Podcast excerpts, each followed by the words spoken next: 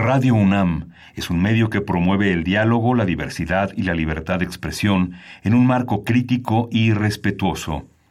Los comentarios expresados a lo largo de su programación reflejan la opinión de quien los emite, mas no de la radiodifusora. Radio UNAM presenta Primer Movimiento. El mundo desde la universidad.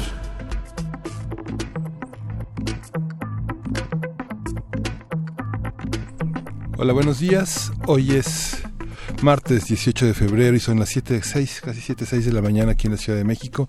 Estamos en Radio UNAM, en la cabina de primer movimiento, también dándole la bienvenida a nuestros amigos de la Radio Universitaria de Chihuahua, Berenice Camacho. ¿Cómo estás, Miguel Ángel Quemain? Muy buenos días, así es, aquí estamos en este martes, en este martes para acompañar su mañana, eh, una semana en la que eh, para el jueves, el jueves arranca ya la FIL Minería del 20, será del 20 de febrero al 2 de marzo, ahí en Tacuba 5 del Centro Histórico en la Ciudad de México, y como cada año, pues eh, Radio UNAM estará en, transmisión especial, varios compañeros estaremos ahí transmitiendo, así es que pueden pasar a saludar, nos va a dar mucho gusto de verdad encontrarles en la FIL Minería que llega a su edición número 41. Entonces, ahí está el anuncio para que se vayan preparando, para que vayan programando su fin de semana y eh, pues hacer comunidad por allá. Claro que sí, allá en la fil de minería. Y pues bueno, eh, semana también complicada, Miguel Ángel, eh, esta situación que atravesamos Qué, qué, compleja, ¿no? Y, dentro de la tragedia de, de los feminicidios, entre 10 y 11 al día, pues las autoridades responden con comunicados que creo que no resuelven, eh, pero no solo eso, sino que además revictimizan, como es el caso de la familia de la pequeña, eh, de la pequeñita Fátima, por en este boletín de la Fiscalía donde se hace referencia a un perfil de condición mental por parte del padre y la madre de, de, Fátima, eh, padre y madre de familia, eh, pues eso que, que, pues estaba está ahí eh, arrojan digamos en este boletín como parte de la investigación pero que no en realidad creo que no abona que no aporta a la cuestión del el feminicidio que, que nos ha conmovido socialmente como como nos ha conmovido. Ha sido complicado el día de ayer también este pues bueno es, estamos ahí reflejándonos en esta tragedia. Y también creo por su parte el presidente pues tomándose personal las protestas esto pues lo digo porque es así, porque así salió en el decálogo, porque lo sigue repitiendo en sus eh, conferencias matutinas, hablando pues digamos de un, una especie de golpeteo hacia su proyecto, hacia, hacia él como figura que encabeza ese proyecto de la 4T y pidiendo a las mujeres que no, a las mujeres que se manifiestan, pues que no le pinten, le pinten las puertas de Palacio Nacional. Ayer nos despedíamos justo con eso, una declaración que dio en la eh, mañanera que, bueno, si viniera acompañada de una convocatoria, me, pienso yo, por ejemplo, una convocatoria por parte del, presidente hacia los gobernadores y las gobernadoras de los estados para hacer, por ejemplo, una estrategia conjunta frente al feminicidio, eh, algo, algo más, algo distinto, una propuesta que no sea un, decálogo que, que pues sea señalado como insustancial pues ok, entonces planteas la estrategia y luego pides no rayar las puertas, pero va acompañada, no va sola. Eh, únicamente de, esta cuestión y pues bueno es lamentable la verdad en respuesta eh, ayer desde ayer eh, varios grupos de mujeres convocaron a una manifestación para esta mañana a las 7 de la mañana a las puertas a las afueras de Palacio Nacional precisamente para protestar para exigir justicia en todos los casos de feminicidio que se dan en nuestro país y pues vamos a ver cómo transcurre esto si es que llega la convocatoria esta mañana en estos momentos ahí afuera de Palacio Nacional pero creo que también, Miguel Ángel, debemos reflexionar sobre lo que nos toca a cada uno de nosotros, ¿no? Eh, como sociedad, de qué manera nuestras acciones cotidianas pues están eh, de alguna manera siendo parte de la violencia de género en este país. ¿no? Sí, justamente digo, suscribo todo lo que dices. Me parece que el jefe del Ejecutivo, que es un hombre que es un hombre informado, que es un hombre lúcido, que conoce la historia y que tiene una perspectiva profunda de la política de este país, de lo que significa ser oposición, de pronto en el conjunto de declaraciones eh, aparece una, un sentido de improvisación en el que hay una especie de borrachera de liderazgo donde parece que no, no, no mide el alcance de sus palabras y, de, y, de la, y, del, y del cobijo que debe de prestar a un conjunto de la sociedad cuando habla de las madres preocupadas, que no preocupen a sus madres, que le hagan caso a sus abuelos, que no pinten las, paredes, las, las puertas de palacio. Todo ese conjunto de declaraciones aparece de una manera muy naif, muy inocente y poco profunda, poco empática y poco sensible cuando en, eh, en, un sentido tendrían que ser, como tú bien dices, una, acompañadas de una reflexión más profunda, menos improvisada, como el decálogo del viernes, en el que eh, digamos que hay una especie como de acolitismo en el gabinete en el que la palabra del hombre que encabeza las conferencias mañaneras se convierte en una especie de, de, decálogo todos los días de las cosas que debe hacer frente a preguntas que, si bien en la mayoría de los casos resuelve con asertividad y claridad, en otros eh, francamente pa, parece que nuevamente nos sumamos a las improvisaciones, a las ocurrencias como lo que presenciamos en el inicio de este siglo con la presidencia de Fox, un hombre de de dicharachos. Ojalá y no se convierta en eso. Justamente lo que señalas, no solo acompañado de la Fiscalía, en el caso de Fátima, es el, es el, acompañamiento del, del dictamen que hace el DIF para señalar una familia conflictiva todos venimos de situaciones complejas. Yo creo que el país es un, es un país, es un mosaico, un crisol lleno de complejidades, donde siempre algo cojea. Pero atribuir en, este, de una manera tan incompleta, tan atomizada, a la naturaleza de las eh, instituciones sociales, familiares, las razones de los crímenes, creo que dista mucho de lo que hemos logrado como sociedad. Justamente ayer arrancamos con la con la declaración con la declaración justamente de género justamente esta esta parte que coloca al gobierno federal en la vanguardia de la prevención la atención y la sanción del hostigamiento sexual. Y el acoso un documento que se firmó el 31 de noviembre y que justamente entró en vigencia ayer. Es un es un documento casi de 100 páginas en el que se, se señalan los aspectos fundamentales que definen acoso, discriminación, eh, órganos internos de control, toda una serie de elementos que tiene el gobierno federal para prevenir y sancionar el acoso, que es algo muy importante, pero solo en el gobierno federal. El documento es, es ejemplar, es magistral, pero dista mucho de las declaraciones y de las acciones que se están tomando para entender, sensibilizarse frente a una protesta totalmente legítima. Así es, creo que es esa la palabra, eh, tener eh, sensibilidad y, empatía, y empatía independientemente de todo lo que rodea a cada uno de, los casos muy particulares de cuestiones eh, de distintos tipos de violencia, pues bueno, ahí creo que por parte de las autoridades y en una tribuna tan importante como lo es la conferencia matutina del presidente Andrés Manuel López Obrador, pues eso se pide, ¿no? Se pide entendimiento, se pide empatía y pues bueno, ustedes qué opinan? Ahí están nuestras redes sociales. Vamos a tener contenidos interesantes durante esta mañana. Estaremos iniciando con nuestro martes de salud. Vamos a conversar con el doctor Félix Rencillas. Él es director del Instituto de Fisiología Celular de esta universidad y nos hablará de el genoma del cáncer en unos momentos más. Y vamos a tener la participación de Pablo Romo, como cada 15 días. Pablo Romo, miembro del Consejo Directivo de Serapaz, indaga, profundiza sobre el tema de la transformación de conflictos en el tema de la construcción de cultura de paz hoy es martes de Meyer. El doctor Lorenzo Meyer, profesor investigador universitario, nos estará acompañando esta mañana por ahí de las ocho y cuarto de la mañana para hablar del el caso de Emilio Lozoya. Y en la nota internacional tenemos Guatemala como tema eh, internacional. El Congreso aprueba esta polémica ley para regular y fiscalizar el papel de las ONGs en ese país que tanto han contribuido a que se democratice la sociedad guatemalteca. Vamos a conversarlo con Manfredo Marroquín. Él es politólogo, analista y activista anticorrupción. También, bueno, después llega la poesía necesaria en la voz de Miguel Ángel Quemain. Hoy me toca. Hoy te toca. La mesa del día está dedicada al índice de Estado de Derecho en México. 2019-2020, este reporte que entrega anualmente el World Justice Project. Vamos a conversarlo con el doctor Juan Salgado, quien es un especialista en seguridad e investigador del World Justice Project. Y hacia el final de nuestra, nuestra transmisión del día de hoy, en esta mañana vamos a conversar sobre el segundo Congreso de Narrativa Latinoamericana Contemporánea. Esto con Alexandra Saavedra Galindo, es, ella es doctora en letras y es la actual coordinadora de la Cátedra Extraordinaria Carlos Fuentes de Literatura Hispanoamericana aquí en la universidad. Y con eso. Y con eso, nos... Por si fuera tenemos tenemos música. Vamos a escuchar de von Wegen, eh, von Wegen Lisbeth Meinek Neipe. Thank you.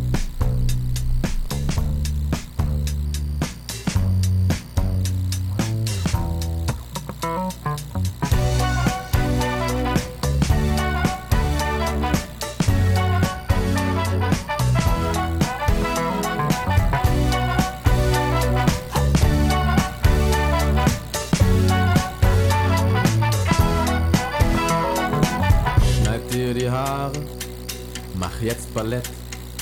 Schmeiß doch dein Studium oder werd plötzlich fett. Hast deinen Bruder, liebt die AfD. Zieh doch nach Brooklyn oder Fürstenwalde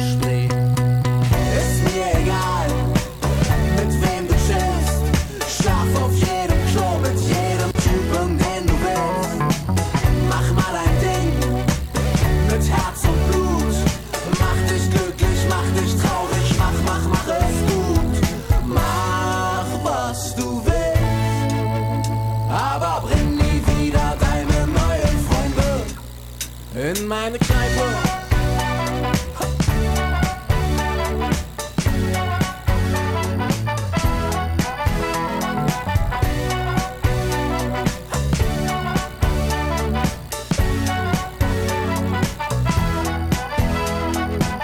Kauf dir ein Auto, mach dein Leberfleck weg. Geh in die Kirche, fuck auf Aktien, fuck auf Crack. Fang an zu boxen, schreib einen Roman. Sprüh an jede Hauswand meiner Straße deinen Namen. Ist mir egal, mit wem du chillst. Schlaf auf jedem Klo mit jedem Typen, den du willst. Mach mal dein Ding mit Herz und Blut. Mach dich glücklich, mach dich traurig,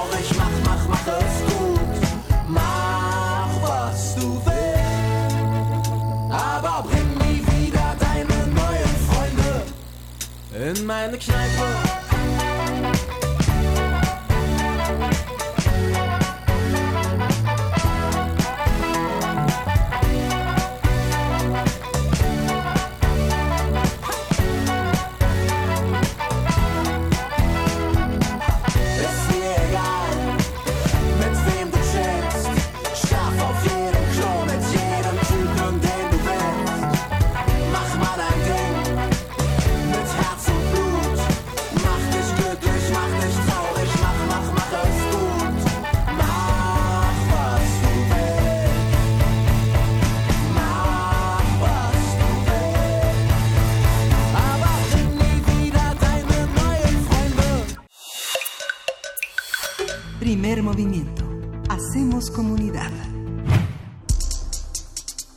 Martes de salud.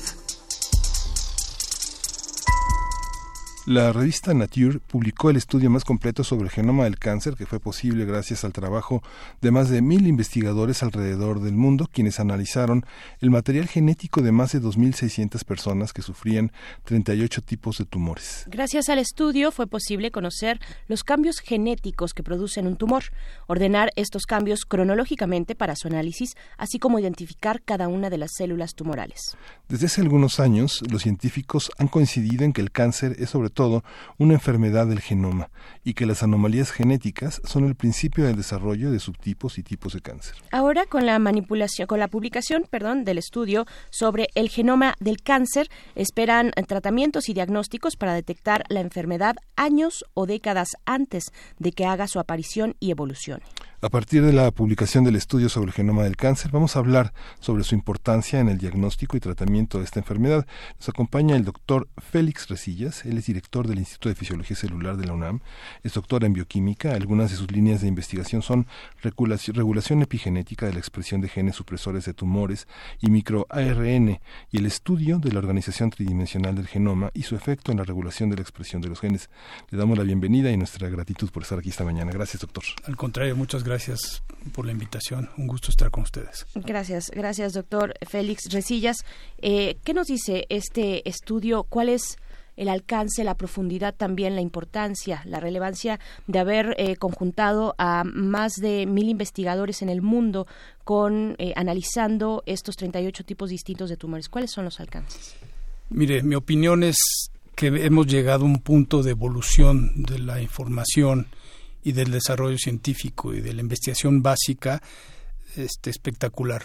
Porque llegar a este punto de, sobre todo, yo creo que un punto importantísimo que hay que subrayar es la coordinación de tantos grupos de investigación. Son más de 740 grupos, instituciones, con el número de investigadores que ustedes mencionaron, que hay que coordinar. Ese es un punto fundamental. Eso no es nada trivial, no es nada sencillo hacer esa coordinación a nivel mundial. Son cuatro continentes involucrados, muchos laboratorios, muchos investigadores. Pero yo quisiera ir un poquito atrás. Y esto me refiero a que, si recuerdan, en el 2001 eh, se generó el primer borrador, y insistiría que era un borrador, porque no estaba completo, del genoma humano. Si recuerdan, fue presentado en la Caja, Casa Blanca, fue un evento que estaba basado en más de 10 años de investigación y de una inversión de miles de millones de dólares. Desde el 2001 a la fecha ha habido un, avance espectacular en la metodología, sobre todo de secuenciación lo que llamamos la secuenciación de nueva generación o secuenciación masiva. ¿Qué implica eso? Que en unos cuantos días, antes eran semanas, ahora son unos cuantos días, podemos secuenciar el genoma de una célula a placer. O sea, es algo que ya es algo común. Se hace en muchos lugares del mundo, se hace en compañías incluso, y entonces eso hace un parteaguas dramático para poder abordar este tipo de análisis. Entonces, regresando a eso, hay un factor también adicional básico que es muy importante mencionar. Si recordamos, la composición del genoma humano implica que solo el 2% es codificante. Codificante quiere decir que son genes. Esos genes van a dar una, van a generar una proteína y esa proteína va a ser una proteína funcional, ¿no? Algo va a ser en el interior de la célula. Solo el 2%. Solo el 2%. Entonces, el concepto de cáncer a partir de las mutaciones era que había mutaciones sobre esos genes, es decir, sobre un 2% del genoma. Hoy en día, dada esta información que se ha generado al secuenciar tantos genomas y entender lo que es el genoma en su totalidad, sabemos que pueden haber mutaciones en muchos lados de ese genoma y que esos pueden afectar también el prendido y apagado de esos genes, o sea, la expresión de genes. Es decir, por un lado, uno, si pregunta en la calle cómo se origina el cáncer, nos van a contestar, pues mutaciones en genes o cambios en la secuencia de los genes.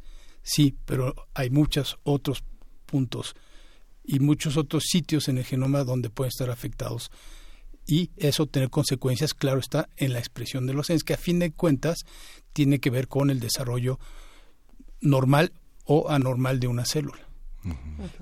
En el territorio clínico, digamos, esa, secuenciación de los genes, a ver si me equivoco, es una especie como de, una expresión matemática en el que podemos entender la, la, biografía de un gene, todas sus posibilidades. Exactamente. Yo, yo a veces lo, lo, llamo como el, el, paisaje genómico, ¿no? Conocer ese paisaje a su totalidad nos ha permitido entender muy bien esa composición y otros factores novedosos. Usted lo mencionaba, nuestro grupo de investigación hace, eh, desde una época para acá reciente hemos empezado a ver la la composición tridimensional del genoma. Entonces, esa composición tridimensional también tiene consecuencias en el prendido y apagado de los genes. Ahora, tenemos que recordar otro concepto básico muy importante. El, gen, el cáncer es, es una enfermedad que es multifactorial. Y eso es importante subrayarlo, porque no quiere decir que solo al conocer el genoma ya resolvimos todo. Recordemos que el cáncer puede darse por eh, malos funcionamientos angiogénicos, malos, una mala respuesta inmunológica, pérdida de la supresión de expresión de genes que es regulada dentro de la célula, la muerte de las células. La muerte de las células es algo normal en nuestros organismos. Si perdemos esa muerte, puede ocasionarse un proceso tumoral. El control de la división de la célula. Todo eso en su conjunto es como hay que ver el cáncer, es decir, es una cuestión integral. De ahí eh, lo que a mí siempre me ha impresionado en el campo, es decir, la gran complejidad que implica eh, de eventos celulares y moleculares que implican eh, llegar a un evento tumoral, es decir, a una célula enferma, a una célula que va a dividirse indefinidamente y que va a generar un tumor. ¿Hay algún evento que tenga mayor preponderancia sobre los demás? Es, es muy difícil decirlo, es muy difícil decirlo. Es como la combinatoria es muy importante. Ahora, el orden de los eventos también es importante. Por ejemplo, volviendo un poco al, artículo de Nature que se publicó hace una semana, básicamente, uno de los hallazgos importantes es esto que llaman en inglés los genes driver, es decir, los genes iniciadores del proceso tumoral. Entonces, al analizar tantos genomas, empezaron a tener una estadística muy robusta al tener esa estadística muy robusta, pudieron empezar a ver que habían grupos de cuatro o cinco genes iniciadores. Y esos son muy claves. Entonces, eso creo que es un parteaguas también, porque, como lo mencionó usted hace un momento, eso quiere decir que en una etapa muy temprana, si nosotros sabemos para un tipo particular de tumor qué genes son esos, a lo mejor nosotros podemos ir a verlos y ver si están afectados, están mutados o modificados. Y eso podría ser un diagnóstico muy, muy temprano, porque ellos ven dentro, ellos publican seis grandes artículos. Y hay uno que es súper interesante desde mi punto de vista, que es la evolución del cáncer. Es decir, cómo van variando las modificaciones genéticas en un periodo de tiempo, un periodo de tiempo de años. ¿no? Entonces no es lo mismo al principio donde empiezan a iniciarse cambios genéticos hasta tiempo más, más adelante donde se acumulan muchos efectos. Incluso los medioambientales influyen en ese desarrollo. Pero si desde una etapa temprana podemos conocer esos drivers, e, esas mutaciones, esos cambios genéticos iniciales, el diagnóstico temprano se vuelve fantástico. Y eso no era posible predecirlo sin tener estos datos, que son estadísticamente muy robustos, con, con, con una cantidad enorme de, de, secuenciaciones, ¿no? Son este, muchos genes, digo, muchas células de muchos tumores analizados. Incluso en el mismo artículo inicial dicen que ya tienen, otro de los consorcios están haciendo un estudio de 100.000 pacientes, o sea, de 100.000 muestras de pacientes que tienen cáncer. Ahora, algo que es muy importante también subrayar, y disculpe que insista en esto, es el hecho que hay diferentes tipos de tumores. Y eso es muy importante porque un tipo de tumor no es igual al otro. el, origen, por ejemplo, un, cáncer de hígado versus un cáncer pancreático. Cáncer pancreático es un cáncer mucho más este, severo, mucho más eh, violento comparado con otros tipos de cáncer, ¿no? Otros se originan, por ejemplo, el cáncer del pulmón frecuentemente, la incidencia es por el cigarro o el humo de, de la combustión. Hay muchos tipos, ¿no? Pero tenemos que entender que cada cáncer es un universo. De ahí la dificultad. Y eso es eso lo que volviendo al punto de que a mí me impresiona es la gran dificultad que es que tenemos hoy en día de entender cómo es el cáncer. Afortunadamente sí hay muchas terapias cada vez más robustas y más importantes para ciertos tipos de cáncer, porque hay cánceres que no son tan fáciles de atacar. Hoy en día la inmunoterapia eh, me parece, desde mi punto de vista, sin ser un especialista en el, en el área, que es una avenida muy prometedora, la verdad, porque dirige el sistema inmune o robustece el sistema inmune hacia las células tumorales. Y creo que es una, una avenida importante pero no es la única. Sí, con todo y que hay una, hay una parte esperanzadora en los casos de éxito y que una mitocondria, un núcleo, una membrana es igual aquí y, en China, eh, hay una respuesta idiosincrática desde el punto de vista clínico, ¿no? Pareciera que cada paciente es único y que hay una parte que no se puede resolver ni desde la epidemiología ni desde un cálculo estrictamente matemático, ¿no? Totalmente de acuerdo. E incluso yo ahí eh, entraría mi, mi, desviación eh, científica en el, en el sentido de que, por ejemplo, la epigenética es un concepto que va un poco en este sentido.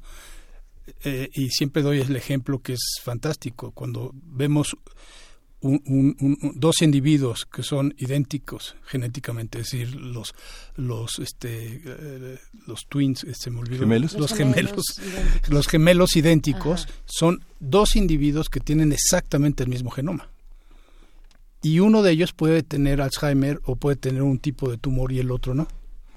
Entonces, ¿qué quiere decir eso? Pues parte de la idiosincrasia pasa de la vista, de la visión es que el medio ambiente, sus costumbres, su alimentación, su entorno, modificó su genoma o su epigenoma, en, realidad son ambos, de una forma que genéticamente idénticos, uno se enfermó y el otro está sano. Y hay muchos ejemplos en la literatura y en el mundo de este ejemplo concreto. ¿no? Entonces, ¿qué quiere decir esto? Que además de todo lo que habíamos platicado en términos de los patrones y, parámetros que llevan al desarrollo de un tumor, también están nuestros hábitos, lo que adquirimos en nuestro tiempo vida. ¿Qué quiere decir que adquirimos? Pues lo que, lo que nuestra alimentación, nuestras costumbres diarias, sedentarismo, etcétera, etcétera, etcétera. Y eso también está influyendo en nuestro genoma. de una forma u otra. Y eso es otro de los conceptos. Por ejemplo, Stephen Bailing, que es uno de los líderes mundiales que está en el Job Hawkins, Job Hawkins en, Baltimore, es uno de los líderes mundiales en cáncer, dice que hoy en día dice que el, cáncer, si lo vemos desde el punto de vista molecular, es genético y epigenético. ¿Cuál es la diferencia, doctor? Epigenético quiere decir todo lo que está arriba de la genética, todo lo que modula la estructura del genoma, mientras que genético es errores, mutaciones, cambios en la secuencia del DNA. Ah. Son dos cosas que se complementan, dos procesos que se complementan y que van de la mano. ¿Por qué? Porque el genoma está organizado de una forma tal que necesita de ambos universos. Entonces, esas dos partes hacen que pues un tumor se tenga que estudiar desde diferentes ángulos. Y es, es, es ahí, yo creo, el, el gran reto, porque creo que necesitamos hacer equipos mucho más multidisciplinarios para atacar el, diferentes tipos de tumores, ¿no? La parte clínica es fundamental, evidentemente, ¿no? Por ejemplo, nosotros no somos, en lo particular yo no soy oncólogo, pero mm, nuestras contribuciones han sido muy puntuales a nivel molecular de cómo entender cómo se desregula un gen que está involucrado en cáncer, por ejemplo. Pero ese es un granito de arena en un universo que, como ustedes ya se dieron cuenta, es muy complejo, ¿no? Hay factores que determinan, por ejemplo, la virulencia de un tipo de tumor sobre otros. Sí, en particular a veces el orden de los genes que se ven afectados también. Ah, Por ejemplo, algo que algo que este estudio revela muy claramente y porque insisto, estadísticamente es muy robusto, es porque ven claramente, por ejemplo, en cáncer pancreático o cáncer de colon, los genes específicos que son la secuencia y incluso el orden en el cual se van mutando o cambiando, modificando genéticamente. Entonces, si eso se puede extrapolar a muchos otros genes, estaría muy interesante. Otra cosa que también ocurre es los cambios estructurales del genoma. Son cambios mucho más severos. Es decir, por ejemplo, el genoma, si, usted, el genoma, como me refiero al genoma, recordemos que es la molécula del DNA. Esa molécula del DNA puede a veces, a veces segmentos amplificarse, es decir, tener copias adicionales. Ah, sí. O puede invertirse. Ah, o puede un fragmento de ese genoma, de un cromosoma, perderse. Todos esos son cambios estructurales que afectan la expresión de los genes o incluso la estabilidad global del genoma. Entonces, cuando se pierde eso, esos cambios estructurales pueden ser muy severos y entonces llevar a efectos mucho más rápidos en el desarrollo de un tumor. Un ejemplo claro un, cambio estructural claro son las translocaciones. Las translocaciones es un pedazo de un cromosoma se fusiona a otro y genera una proteína anómala. Y eso es lo que pasa con frecuencia en las leucemias. Entonces, al estudiar la estructura tridimensional del genoma hoy en día estamos tratando, nosotros no, pero en el campo se está tratando de entender cómo ocurre que esos pedazos de dos cromosomas distintos se fusionan y generan además una proteína anómala. ¿Para qué? Para entender cómo se originan las leucemias. Y las leucemias son pues este tumores cerebrales que con frecuencia ocurren además en niños. Entonces, ese es un ejemplo claro de cómo no solo las mutaciones puntuales, esos cambios de una letra por otra afectan, sino que además este, hay modificaciones o cambios del genoma mucho más drásticos. Es muy obvio, perdón, pero solo para puntualizar esto, entonces los, estos cambios estructurales en el genoma se expresan en distintos padecimientos y, distintas enfermedades. E, exactamente, exactamente. incluso, eh, como lo decía, hay, hay, hay, hay, zonas del genoma que incluso lo que llamamos amplificación, es decir, hay varias copias. Entonces, en vez de tener la expresión de un solo gen, ese mismo gen se va a expresar muchas más veces. Mm. Y eso ya ocurre, genera un desbalance, ¿no? Sí, Ahora, la, otra cuestión que es muy interesante desde este punto de vista es ver cómo los, esos, esos genes tienen redes de interacción. Y esas redes de interacción, ahora con esta información, que son eh, terabytes, o sea, miles de terabytes, que en el, en, el artículo lo señalan que es algo muy interesante. Toda esta información que ahora puede subirse a la nube. La nube implica lugares de almacenamiento enormes donde esos datos están ahí accesibles a todo mundo. Son, son públicos estos Son públicos estos datos. Eso es una maravilla, porque si recuerdan Craig Venter, él quería patentar muchas cosas y no se le permitió con, con mucha razón. Entonces, este es, esto es la maravilla de que son accesibles y a ese era el punto que yo iba. Hoy en día se han generado una cantidad de bases de datos enormes que los nuevos investigadores, los nuevos estudiantes tienen que ir aprendiendo a utilizarlas, a explotarlas computacionalmente. Entonces yo les diría que una área emergente de todo esto, que está intrínseco en este trabajo, es la bioinformática, justamente. Claro, toda esa expresión. Esta, esta, esta visión, eh, por ejemplo, en ¿Cuánto tiempo hace visible, digamos, la transformación de un mapa genómico, de un paisaje genómico, a partir de movimientos migratorios, de, nuevas relaciones, de salida de grupos que aparentemente estaban eh, muy, muy, muy clasificados, muy tipificados, pero que al salir de sus entornos eh, modifican, tienen nuevas enfermedades, ahí son tiempos mucho más largos que incluso el desarrollo. Sí, sí, son mucho más largos. Porque además son cambios que van, se tienen que, ser, se tienen que comparar poblacionalmente. Y esos cambios son muy pequeños y son muy graduales evolutivamente. Ahora recuerden una de las primicias de Darwin, muchos de estos cambios pues los que se, los que son adaptativos pues se quedan ahí y los que no pues no se quedan. Entonces evolutivamente se van manteniendo algunos de ellos y rasgos y otros no. Entonces ahí hay que hacer estudios muy masivos también. Sí. Oye doctor hay una hay una parte en el análisis digamos cuando nace un bebé le hacen le hacen toda una serie de pruebas para saber en qué condiciones está. Usted cree que exista un momento dentro de nuestra medicina preventiva que puedan alcanzarse a hacer pruebas. Este, hacerle, su genoma, digamos, a eso se refiere usted. Eh, yo no sé si éticamente eh, eh, tenga algo que tengamos que discutir con, con, gente este, que sepa del tema, porque ahí a lo mejor ahí tendría alguna duda. De que se va a poder hacer técnicamente, indudablemente.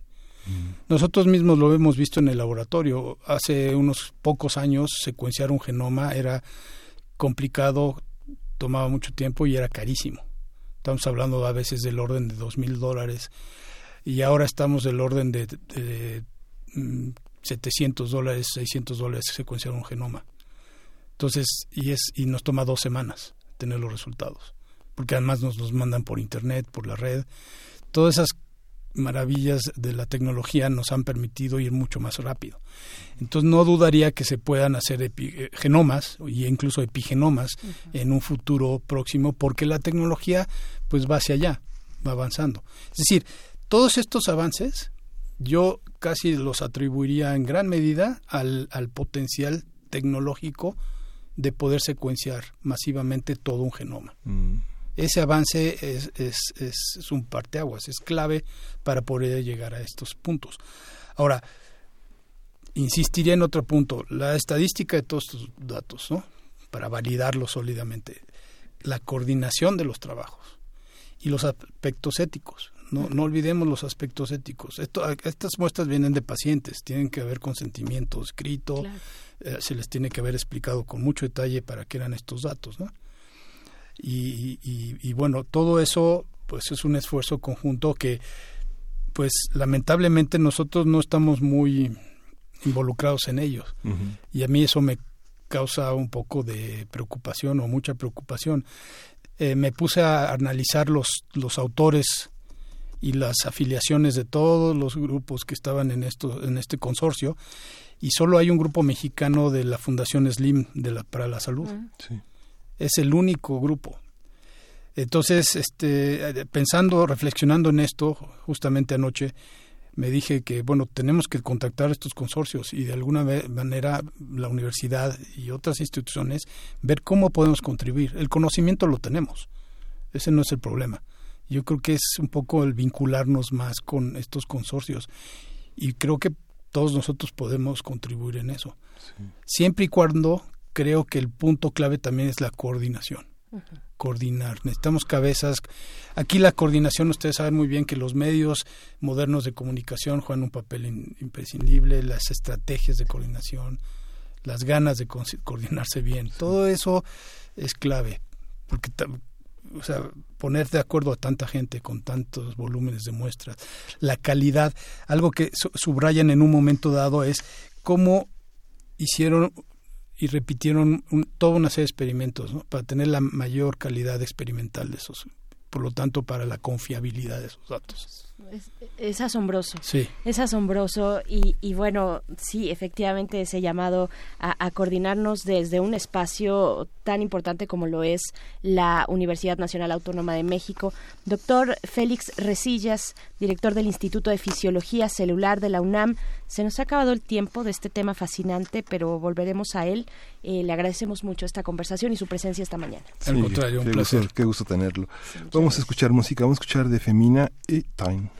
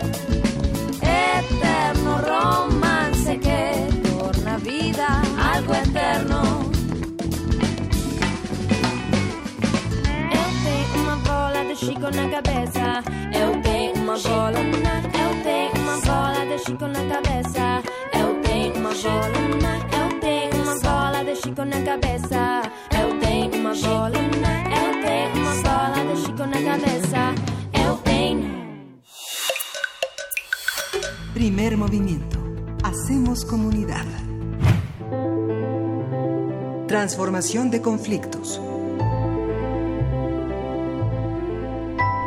Se encuentra en la línea de primer movimiento Pablo Romo, colaborador de en esta sección cada martes, cada 15 días, eh, Transformación de Conflictos. Él es miembro del Consejo Directivo de Serapaz y profesor de la Facultad de Ciencias Políticas y Sociales de esta universidad para hablar en esta ocasión de la construcción de cultura de paz.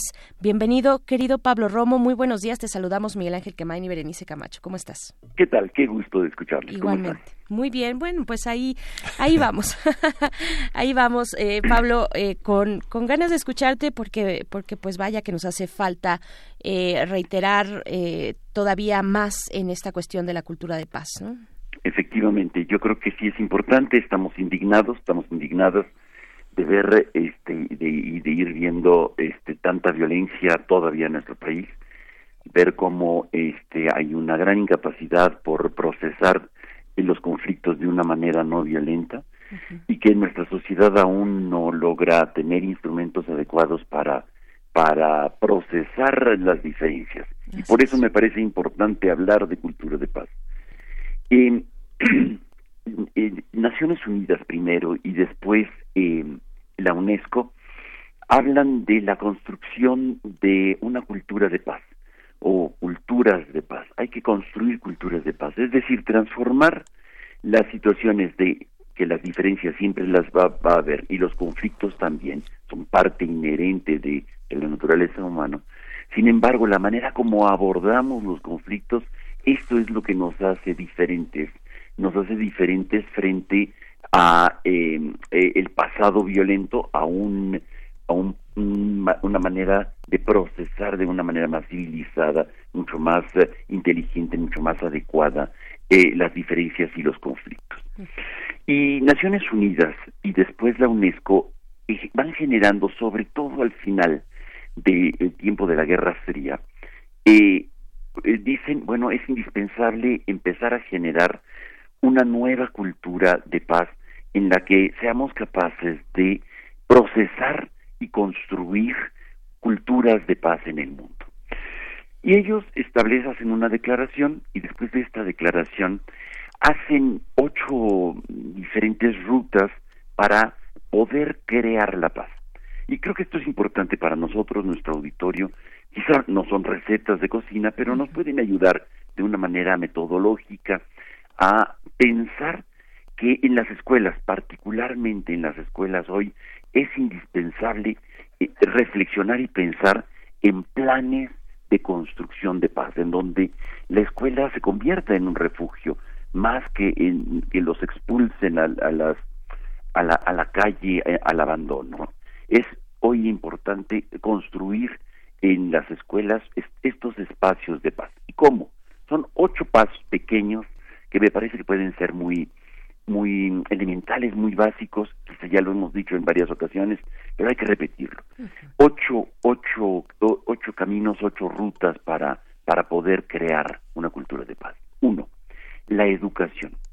La paz y la educación van de la mano. Entonces es indispensable, dice la UNESCO, crear condiciones de que la educación sea gozosa y sea un espacio para la paz. Dos, derechos humanos. La, la, cultura de paz se basa fundamentalmente, lo hemos dicho en muchas ocasiones, con sus pilares más eh, entrañables en el respeto y la vitalidad de los derechos humanos y quizá la escuela es el lugar privilegiado para una y otra vez reflexionar sobre lo que hicieron los diputados hace muy poco tiempo realmente, pero que vale mucho la pena hacer, las modificaciones de la reforma constitucional del 2011, poner en primer lugar los derechos humanos. Este sería la ruta 2. Ruta 3 sería desarrollo económico y social. No va a haber paz si tenemos hambre. No va a haber paz si no tenemos satisfechas las necesidades más básicas como pueden ser salud, vivienda y evidentemente el, el alimento. Por eso es importante desarrollo económico y social. No puede ser que en un país tan rico como México haya tantos, tantos que lleguen a la escuela y con hambre, con hambre no solamente de saber, sino fundamentalmente con hambre eh, en el estómago. Cuarto, cuarto pilar que nos da la UNESCO para reflexionar en torno a la cultura de paz es la igualdad entre hombres y mujeres, hoy más que nunca.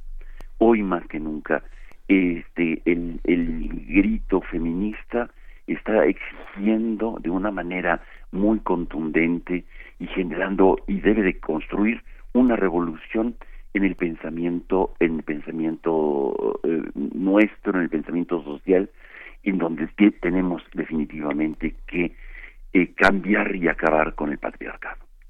Y esto las protagonistas evidentemente tienen que ser las mujeres. Por eso la UNESCO ya desde hace tiempo está hablando sobre este este asunto. Quinto democracia tenemos que aprender a participar no solamente votando sino participando y comprometiéndonos para la construcción social es indispensable no verla desde el burladero de los toros, sino entrar a participar dentro de la construcción de, de, una participación mayor. La democracia no es solamente votar, sino eh, construir instancias y ahora vamos a tener una oportunidad muy grande en la Ciudad de México en donde eh, nos están llamando a, eh, ser parte de consejos ciudadanos para verificar transformaciones de, de nuestro barrio, de nuestro pueblo de nuestra colonia. Sexto, comprensión, tolerancia y solidaridad. Estos son valores fundamentales. Me parece que eh, no son recetas de cocina, son construcciones de valores. Y, estos tres valores que nos ponen, digamos, en el sexto eh, nivel de, de nuestro caminar para la construcción de una cultura de paz, son cosas muy importantes, la comprensión frente al otro, la tolerancia o el respeto en la diferencia y la solidaridad. Y la solidaridad.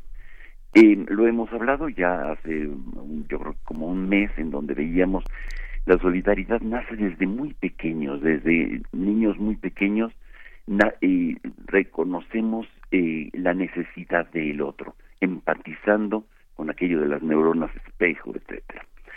Séptimo, libertad de información y de comunicación. No podemos nosotros, dice la UNESCO, crear una cultura de paz en un lugar en donde no haya el respeto de la información, el acceso a la información plena, completa y de este y del respeto de tus opiniones. Esto es, me parece que es muy muy importante para la construcción de la paz. Y octavo, la paz y la seguridad. Tenemos que pensar en desactivar las eh, situaciones de violencias extremas y eso evidentemente no es solamente una tarea que se, que se hace desde las acciones policíacas, sino fundamentalmente desde la sociedad y particularmente en las familias. Las familias son el núcleo fundamental en donde se construye la seguridad. Y pensemos en familias no solamente eh, nucleares, sino mucho más extendidas, mucho más amplias, construir lazos eh, afectivos y de relaciones este al interior de donde vivimos es fundamental para la protección. Creo que es indispensable estos ocho elementos para una construcción de paz adecuado, tal como nos está diciendo la UNESCO que es indispensable hacer. Así es, eh, querido Pablo Romo, híjole, yo, yo la verdad es que quisiera preguntarte, eh, vaya, es mucho más complejo la paz, lo hemos dicho aquí, lo has dicho, lo has compartido, es mucho más que la ausencia de guerra o de conflicto, eh, tiene una mayor complejidad, es más profundo. Eh, pero ahora eh, lo hemos visto con estos llamamientos eh, del presidente de la República hacia las mujeres que protestan y que protestan de estas maneras. Desde el 16 de agosto del año pasado, cuando se dieron las pintas en el Ángel de la Independencia y, y, en distintos monumentos, pues se hizo por, por una parte de la sociedad, grupos en la sociedad, pues reprochaban este tipo de expresión, este tipo de manifestación. Eh, ¿cómo, ¿Cómo verlo, digamos, a la luz de, de, la construcción de paz, de una respuesta, eh, no sé si cabe decirlo así, de formas no violentas de manifestarse, eh, y, pero también por otro lado de la legitimidad que tiene un reclamo de justicia de tantos años y una herida tan, tan dolorosa, ¿no? Socialmente claro. Tú estás dando ahí la respuesta. Evidentemente, estamos viendo las revoluciones, este, difícilmente se hacen con expresiones este, de terciopelo o de claveles.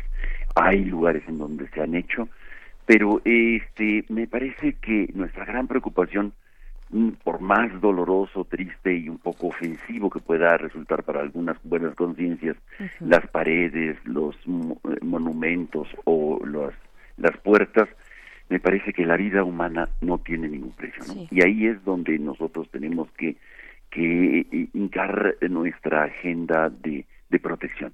Tenemos que, este, la discusión fundamental es por el este cómo construir espacios no para proteger monumentos, sino para proteger la vida de las personas.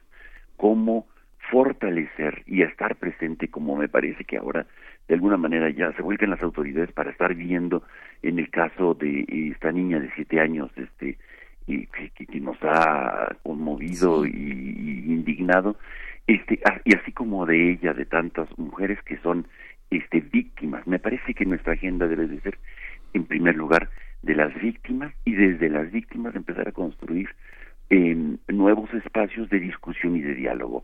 Tenemos que llamar a un, diálogo eh, nacional en donde estemos diciendo el respeto por la vida, el respeto por las mujeres, el respeto por nuestras compañeras, es indispensable para empezar a después proteger otro tipo de, de, de, situaciones, los monumentos, las paredes o los o las puertas. Creo que creo que es indispensable crear espacios de diálogo urgentemente, crear nuevos espacios donde podamos, donde pueda salir este esta esta esta em, esta discusión sobre la, la, la, inseguridad y no solamente sobre la inseguridad, sino sobre los planteamientos que están generando también el movimiento feminista que es importantísimo. Cómo este, eh, perseguir el acoso cómo estar atentos frente cómo generar alertas tempranas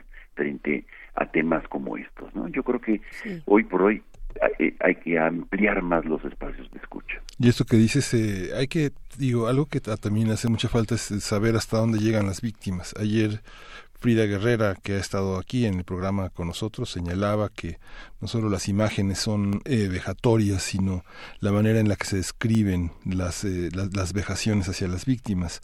Ella aclaraba que la, las víctimas son también las familias, pero también las víctimas tienen un amplio rango que tiene que ver con el temor que las personas sienten sobre la posibilidad de colocarse en el caso de, de, la, de, la, de la persona agredida. ¿no? Yo creo que tenemos que pensar también en, esos, en esos factores. Pareciera que las mujeres son las únicas que tienen que protagonizar la lucha, pero creo que somos eso que tú dijiste en primer lugar, la educación. Eh, bueno, pues yo pienso que recuperando lo que decimos al principio, me parece que, que la UNESCO está eh, generando un, unas pistas importantes para construir esta cultura de paz que nos permita este eh, igualdad en la escucha, igualdad en la en, la, en, eh, en el protagonismo de los cambios sustantivos y fundamentales de un sistema profundamente injusto, ¿no? Como es el patriarcal. Así es. Pues, querido Pablo Romo, te agradecemos mucho. Eh, me parece que viene pues muy a tono en muchos contextos. Eh, no olvidemos el caso también de, de, mochila segura, por ejemplo, ¿no? Cuando se trata de generar entornos, entornos seguros, pues a partir de, de este tipo de políticas públicas. Te agradecemos mucho, Pablo Romo. Te mandamos un abrazo. Nos escuchamos contigo el próximo, eh, en 15 días, el, mar, el martes dentro de 15 días. Muchísimas gracias. despedimos también, despedimos también a la radio de Chihuahua, que ya nos prácticamente nos despedimos. Ellos saben muy bien en qué consisten los feminicidios y lo que en qué consiste eh, la persecución y la vejación a las mujeres y a las madres que las buscan. Esto es, eh, nos escuchamos mañana de 6 a 7 de la mañana de 7 a 8 de la mañana aquí en la Ciudad de México. Así es que nos compartan también eh, ahí en redes sociales si tienen oportunidad, pues bueno, cómo, cómo se vive esto también por allá desde hace tantas décadas, ¿no? Desde hace tantas décadas para el caso de Ciudad Juárez.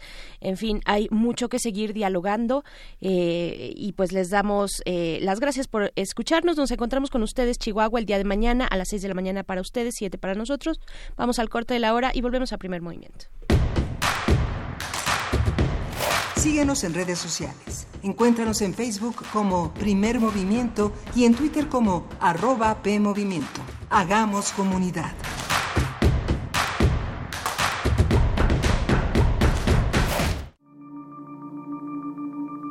La realidad no es creíble. No creíble. O es una credibilidad insoportable. Insoportable. Para digerirla mejor, hay que mirarla. Mirarla desde el ángulo de la locura. De la locura. Lunes de Teatro de Radio UNAM te invita a disfrutar de tres historias donde la locura es un punto de partida sin retorno. El rinoceronte, alucinaciones en papel, de Kenia Castillo Mendoza. Todos los lunes de febrero a las 20 horas en la sala Julián Carrillo de Radio UNAM. Adolfo Prieto 133 en la Colonia del Valle, cerca del Metrobús Amores. La entrada es libre. Una delgada y borrosa línea que separa al mundo real de lo onírico. Radio UNAM. Experiencia sonora. La salud pública en el México de hoy corre riesgo. Falta de atención médica, escasez de medicamentos, niños con cáncer sin tratamiento, cobro de servicios que antes eran gratuitos y filas de espera interminables. Marco Cortés, presidente del PAN. Con la salud de los mexicanos no se juega. En Acción Nacional proponemos atención médica gratuita, oportuna y de calidad. Somos gente de Acción por México. PAN, unidos y fuertes para defender a México. Si te sientes deprimido, con ansiedad o desesperado, no estás solo. En la línea de la vida podemos ayudarte. Llama al 800-911-2000. Te damos información y te escuchamos. También respondemos en redes sociales. Y ofrecemos pláticas, talleres y atención profesional en escuelas o centros de trabajo. No, te, pierdas. Juntos por la paz. Estrategia Nacional para la Prevención de Adicciones. Gobierno de México. Soy Mónica Lavín y estoy en descargacultura.unam. En voz de Santos de la Cruz, poesía en náhuatl de la Huasteca de Guerrero. Pewa mayanalistli, pewa ahahuilcualistli, pewa nezahualistli, pewa ispinahuilistli. Empieza el tiempo de hambre, empieza el tiempo de la comida de juguete, comida chatarra, empieza el tiempo del ayuno.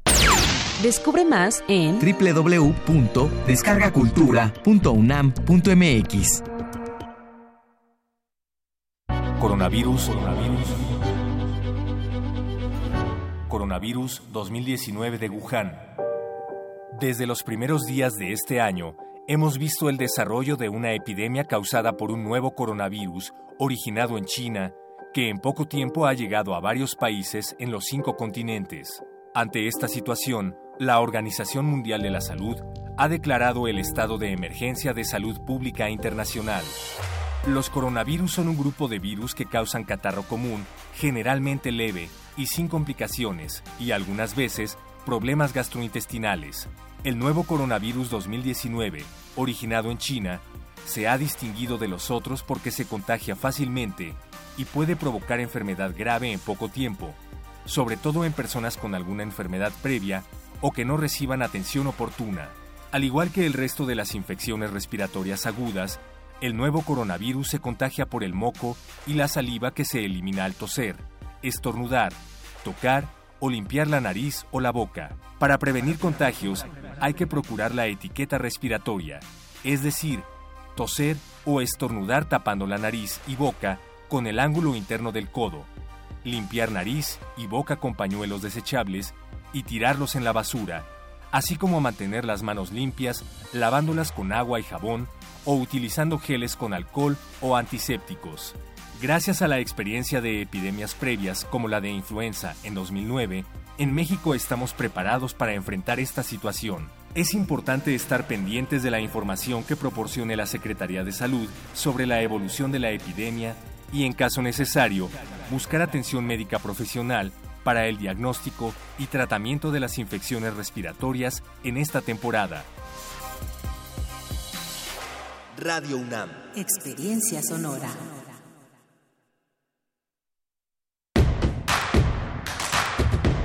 Queremos escucharte. Llámanos al 55 36 43 39 y al 55 36 89 89.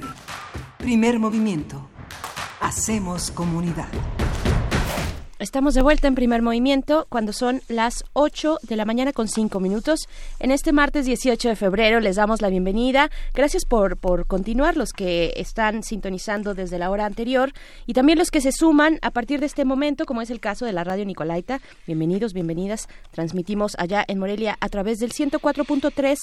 Gracias a la Universidad Michoacana de San Nicolás de Hidalgo. Estaremos con ustedes durante la siguiente hora con distintos temas. Venimos de una hora con conversaciones interesantes. Estuvimos platicando con el doctor Félix Resillas, él es director del Instituto de Fisiología Celular de la UNAM, acerca de este mapeo, este mapa genómico, el mapa completo del genoma del cáncer. Eh, pues bueno, de verdad una conversación fascinante, muy importante y algo que ya preguntábamos al doctor Resillas es fuera del aire, ya cuando se acabó la conversación, es cuándo se va a, em, a, dialogar, digamos, o cuándo se va a reflejar estas, estos avances, avances científicos tan importantes como este mapeo del genoma en la eh, salud pública de nuestro país, ¿no? Decía, bueno, pues ahí hay mucho que hacer, todavía estamos eh, un poco lejos de que eso se exprese de una manera contundente hacia la salud de las personas en este país, pero bueno, es también una, una parte ahí eh, importante,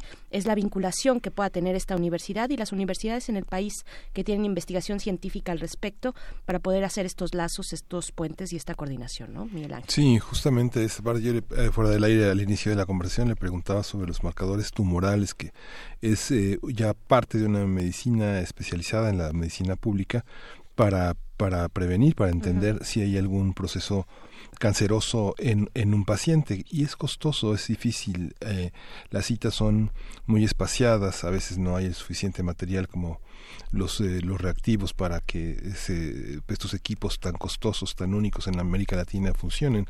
Es algo que es una tarea que tendremos presente. Hay una una cosa que les queríamos comentar, que ustedes saben muy bien que nuestra sociedad eh, se sostiene también gracias a los estudiantes, al conjunto de estudiantes que hacen prácticas profesionales, que realizan su servicio social. Y Radio UNAM no es una excepción. Radio UNAM ha tenido, aquí han pasado eh, jóvenes estudiantes que han hecho su servicio social, que se han convertido también en nuestros maestros, en nuestros colegas, y queremos invitarlos a que participen de esta aventura radiofónica en nuestra estación en la estación de la universidad y que participen como eh, en su servicio social. Vale la pena acercarse. También van a recibir una, una, una lección no solo profesional, sino también de vida en el sentido de un ejercicio ético de la comunicación. Vale la pena que se comuniquen con nosotros, que se acerquen a la radio universitaria. Tienen los teléfonos, los, los teléfonos nuestros en cabina son el 55 36 43 39 y tenemos también una serie de, eh, de, temas que son los a estoy buscando el teléfono es 5623 3273 y pueden buscar a Marta Romo, ella es la jefa de formación. Es una es una mujer de una amplia de una amplia sensibilidad, de una empatía enorme que sabe entender cuáles son las necesidades de cada departamento aquí en Radio UNAM y colocar a la gente precisa para que nos apoye. No se no se queden el correo es maromo con doble r arroba hotmail.com. Así es, así es. Pues bien, esa es la invitación para que ustedes eh, si, si están en ese caso de realizar su servicio social o si eh, conocen, tienen algún familiar que eh, esté a punto de, realizar este servicio, pues lo pueden hacer aquí en Radio UNAM en el correo electrónico y el teléfono que ya les indicó, indicó Miguel Ángel Quemain.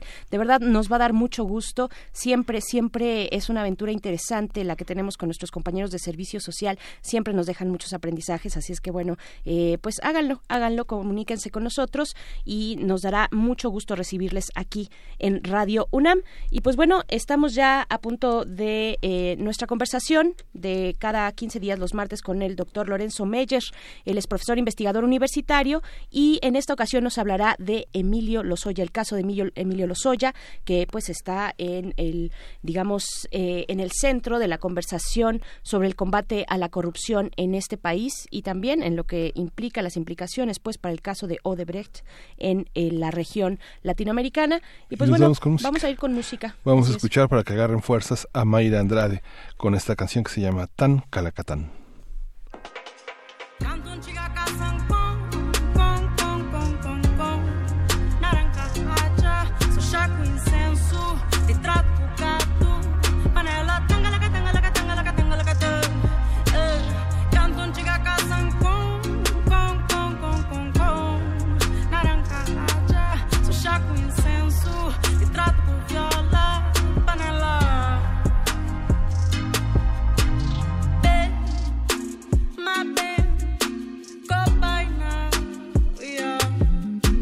Aquele torto que fazem tá chapa, fé buta, fica bonito. Se mano está, tá fica bem.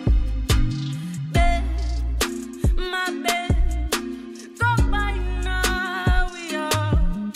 Aquele torto que fazem tá chapa, fé buta, fica bonito. Se mano está, tá fica bem. Ei, ei.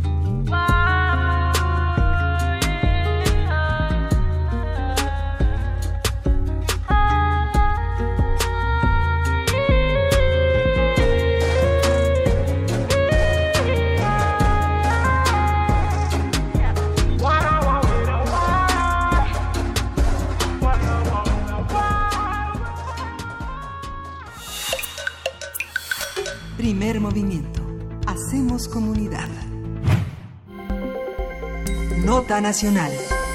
Saludamos esta mañana al doctor Lorenzo Meyer, profesor investigador universitario, que, bueno, es colaborador también de este espacio cada 15 días los martes, y en esta ocasión nos hablará sobre el caso de Emilio Lozoya. Bienvenido, Lorenzo Meyer, muy buenos días, te saludamos en cabina, Miguel Ángel Quemain y Berenice Camacho, ¿cómo estás? Muy buenos días, pues eh, es casi inevitable que tengamos que tratar ese tema porque está en el centro de los medios y vaya que si hay razón para tener eh, el caso del exdirector de Pemex que como ya todos sabemos fue aprendido en España y estamos en el inicio de un proceso que promete ser largo ¿eh? de extradición no es seguro que se logre pero hay eh, las probabilidades son muy altas sí. el caso de Emilio Lozoya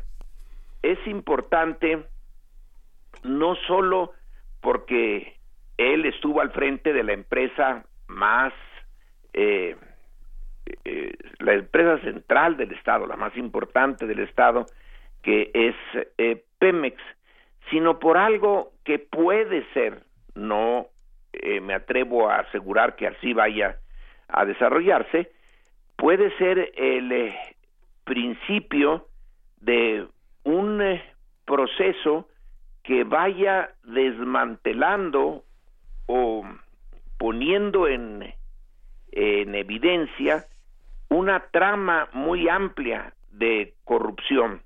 En el pasado, ya lo sabemos también, eh, casi cada sexenio tenía algún personaje importante al cual se le usaba para eh, echarle una culpa de algo terrible y eh, se quedaba en el individuo aislado. El Baester eh, Gordillo en el sexenio anterior y luego bueno la lista es larga. El ingeniero Díaz Serrano que fue también de, director de, de Pemex. La Joaquín Hernández Galicia, Laquina, que fue eh, secretario general de, del sindicato de petroleros, eh, Raúl Salinas, el hermano del mm. expresidente Carlos Salinas, pero siempre eran individuos muy concretos. Alrededor de ellos podía caer como en el eh, caso de la quina, por ejemplo, dos o tres figuras importantes más, pero hasta ahí se quedaba. Era una cápsula la eh, teoría eh, señalaba que era un mal funcionario, eh, una mala dirigente sindical, pero que no era eso lo que eh, lo común en el resto de la vida pública. Sabíamos todos los que más o menos estaban conscientes de lo que pasaba que no era ese el caso, que en realidad se trataba de un eh, pues un saldo, un ajuste de cuentas dentro de la clase política. Alguien que eh, en el sexenio anterior le había hecho alguna jugarreta al presidente en turno y se la cobraba. Bueno, en este caso, la cosa parece ser diferente, promete ser diferente y esperamos que sea diferente. Aquí ya eh, desde el fiscal general, el señor Gertz Manero, eh, lo anunció de manera muy clara. Eh, las acusaciones contra Emilio Lozoya no son nada más contra él. Él no es eh, el principio y el fin del problema, sino es solamente una parte de un entramado mucho mayor. Eso desde luego que lo sabemos como público, el sentido común nos lo dice, pero el hecho de que ya se anuncie como tal es eh, importante porque la única manera de realmente enfrentar la corrupción tan honda, tan grande, tan sistémica que se ha vivido en México es precisamente así, verlo como un sistema y entonces hay que ir viendo los otros eslabones de la cadena. Ya el propio eh, abogado de Lozoya eh, anunció su tesis o una de sus tesis, muy sencilla. Eh, Emilio Lozoya no se mandaba solo. Bueno, de acuerdo. Entonces, ¿quién lo mandaba? Eh, ¿Cómo se mandaba? ¿Qué señales se le daban? Lo que estamos sabiendo ahora es, ya es el monto de la, y no, supongo que no es todo, pero el monto de, de la corrupción centrada en Lozoya como un eslabón de una cadena.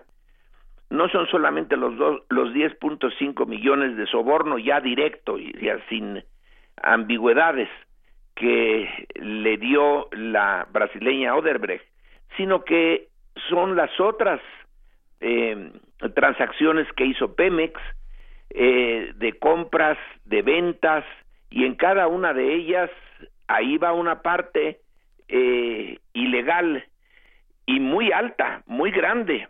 La Secretaría de la Función Pública detecta en el eh, transcurso de del paso de, de Lozoya por eh, Pemex irregularidades por más de 500 mil millones de pesos. Bueno, eh, vaya que sí, la cantidad es grande, pero no es nada más eso.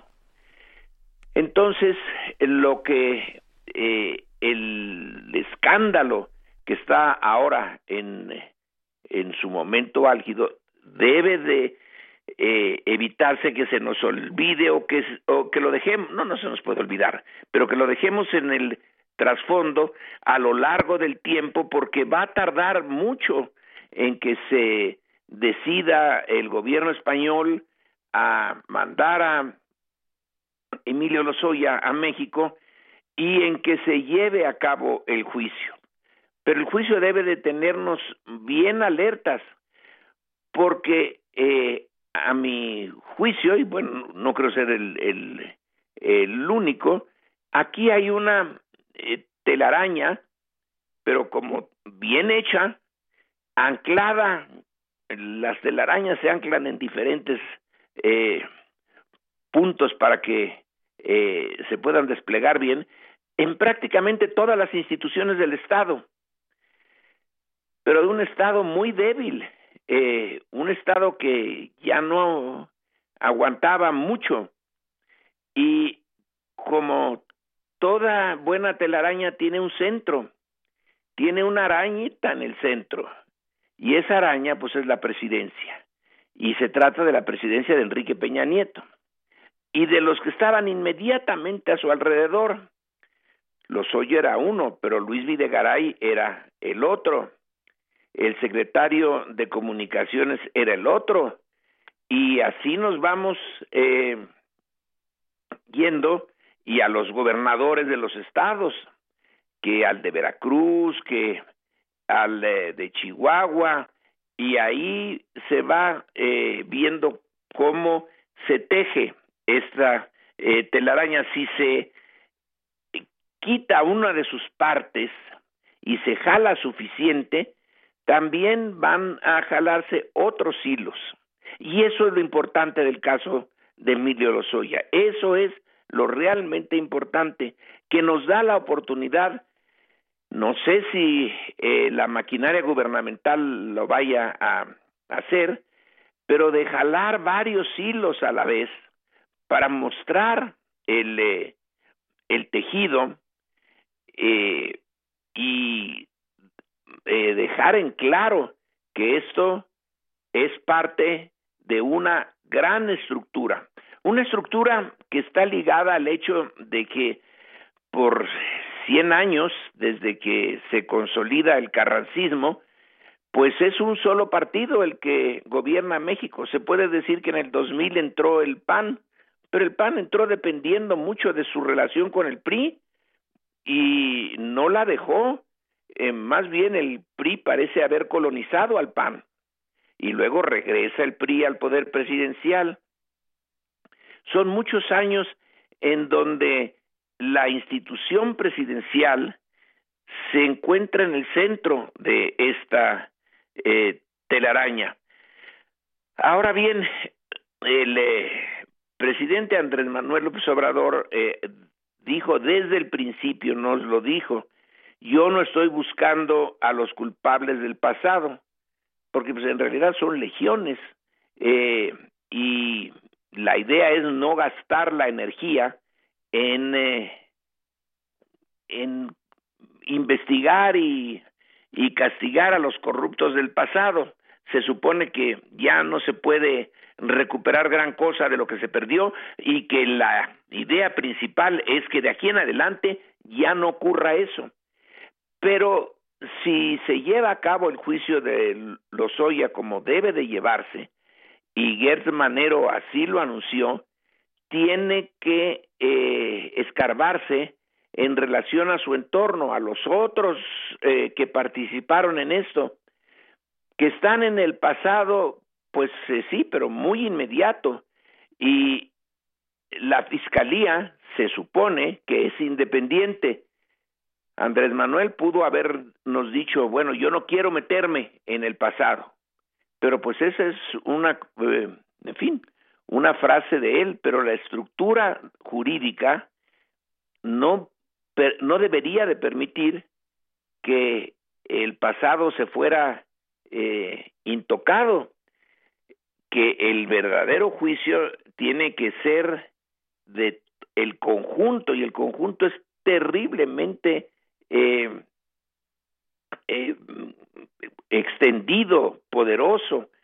Está eh, no solamente Pemex, está OHL, está todo su entramado del Estado de México y de todas las secretarías que entraron en este en este juego Así que eh, la, eh, el compromiso, la voluntad de eh, Andrés Manuel López Obrador de no voltear la mirada al pasado, pues yo creo que no se va a poder cumplir si se lleva a cabo el debido proceso en el caso de Emilio Lozoya.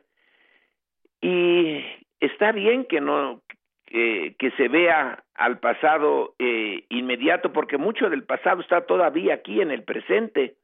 Y hay una demanda de la sociedad mexicana en el sentido de que, hombre, ya son muchos los casos de, de corrupción y que no paguen eh, por esta eh, barbaridad que hicieron, pues es una eh, em, es una forma eh, de, de ejercer el poder que no convence a la sociedad, quiere eh, que se profundice sobre lo que se hizo.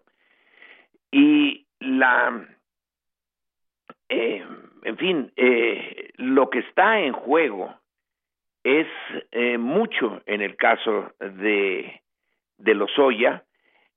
Eh, creo que se va a tener que indagar en el pasado, debería de indagarse en el pasado y llegar hasta eh, Peña Nieto y desde luego Luis Videgaray, porque él estaba al tanto de todo lo que pasaba y en buena medida autorizaba eh, que así sucedieran las cosas. Es un desfalco de muchísimo, eh, eh, muchísimos recursos, muchísimo dinero en una sociedad que no es rica y que tenía una, en, tiene y seguirá teniendo necesidad de que sus presupuestos, que por cierto son muy bajos, México cobra muy poco impuesto comparado incluso con otros países de América Latina y desde luego mucho menos de lo que se cobra en, en Europa.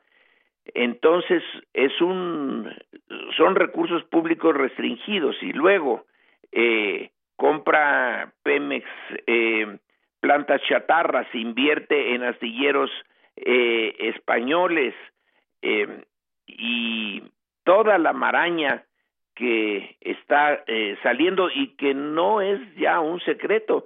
La última, el último número de la revista Proceso, bueno, eh, es difícil seguir la trama de los desfalcos y de desfalcos millonarios en serio. Entonces, el eh, caso de Emilio Lozoya puede ser el principio de algo que no hemos visto en México y que es llevar a un expresidente y a sus colaboradores más cercanos a un eh, juicio. Yo echaba la mirada hacia atrás y bueno, al, al eh, expresidente que se juzgó, eh, pues fue a Santana Sí. eh, y algunos de sus acusadores querían eh, pedían el fusilamiento de Santana finalmente no lo fusilaron ni fue a dar a la cárcel sino al exilio. Así y es. después de eso pues a quién más en 1935 o 36 a Calles lo denunciaron ante un juzgado por andar haciendo acopio de armas porque quería levantarse en contra de Cárdenas, pero pues tampoco le hicieron nada, no era corrupción, era otra cosa, y también lo exiliaron como a Santana, eh, pero no ha habido eh, una demanda de llevar a juicio a expresidentes que eh, realmente saquearon al eh, país y pocas veces se ha visto un saqueo como el de Peña Nieto.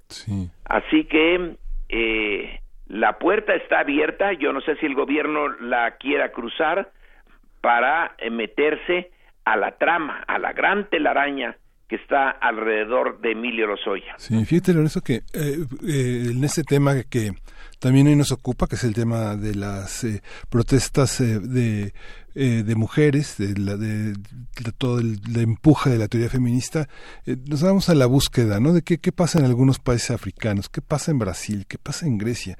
La palabra es impunidad. Puede haber educación, puede haber lo que sea, pero lo que frena todo es la, la impunidad.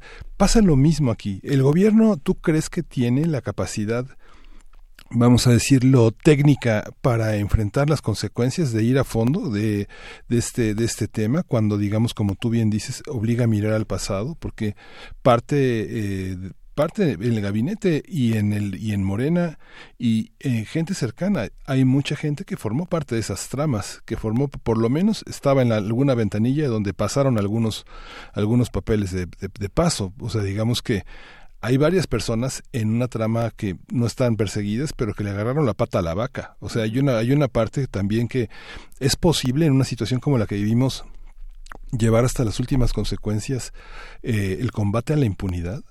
Y ahí, perdón, perdón eh, doctor, y haciendo también esta distinción entre lo que dice Miguel Ángel de las posibilidades o capacidades técnicas y la voluntad política, porque eh, para el caso de todos los funcionarios de gobierno eh, que fueron corrompidos por Odebrecht, pues tenemos varios buenos casos que arrojan luz en algunos países en América Latina, ¿no? Si el gobierno no tiene esa capacidad, siendo la estructura institucional más fuerte eh, en México, más fuerte que Slim, por ejemplo, y todo su eh, grupo de empresas, de todas maneras el, el gobierno y el Estado son lo más fuerte que tenemos. Si ellos no pueden, pues entonces ya no se puede hacer nada.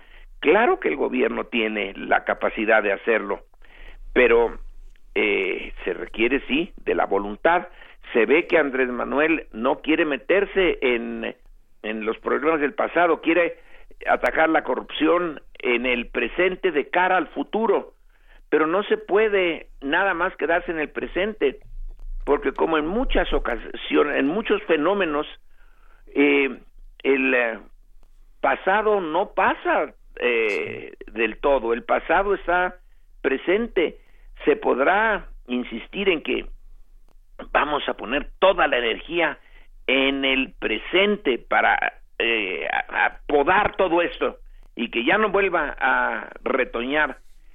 Pero la raíz está en el pasado y tiene que, claro que no se pueden sacar todas las corrupciones del pasado, ya nada más con que eh, nos metiéramos en uno solo de los estados de la República, ¡fuf!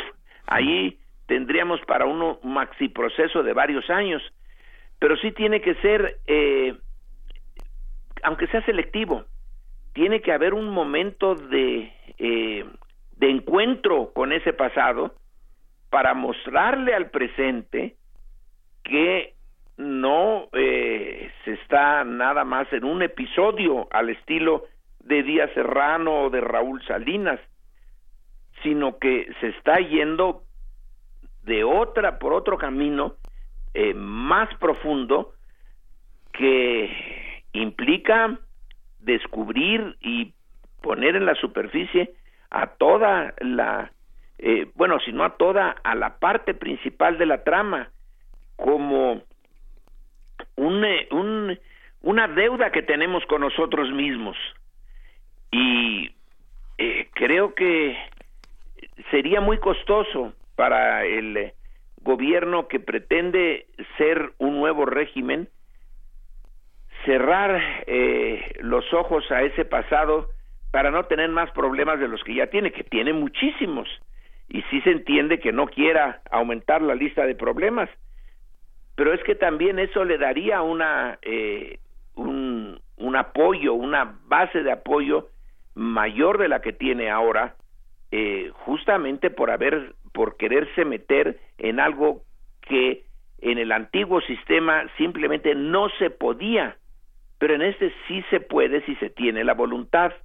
Ahora que eh, tienen muy buenos abogados y algunos de ellos eh, podrán eh, poner en aprietos al, al fiscal, bueno, pues sí, pero por lo menos que se intente, que se haga la, la lucha para que sea un momento histórico, una coyuntura histórica donde se rompen eh, inercias del pasado y se crean otras. Es la posibilidad de una coyuntura, de una coyuntura histórica, de romper con mucho del pasado y de eh, empezar a construir algo nuevo. Espero que no se nos pase esa coyuntura.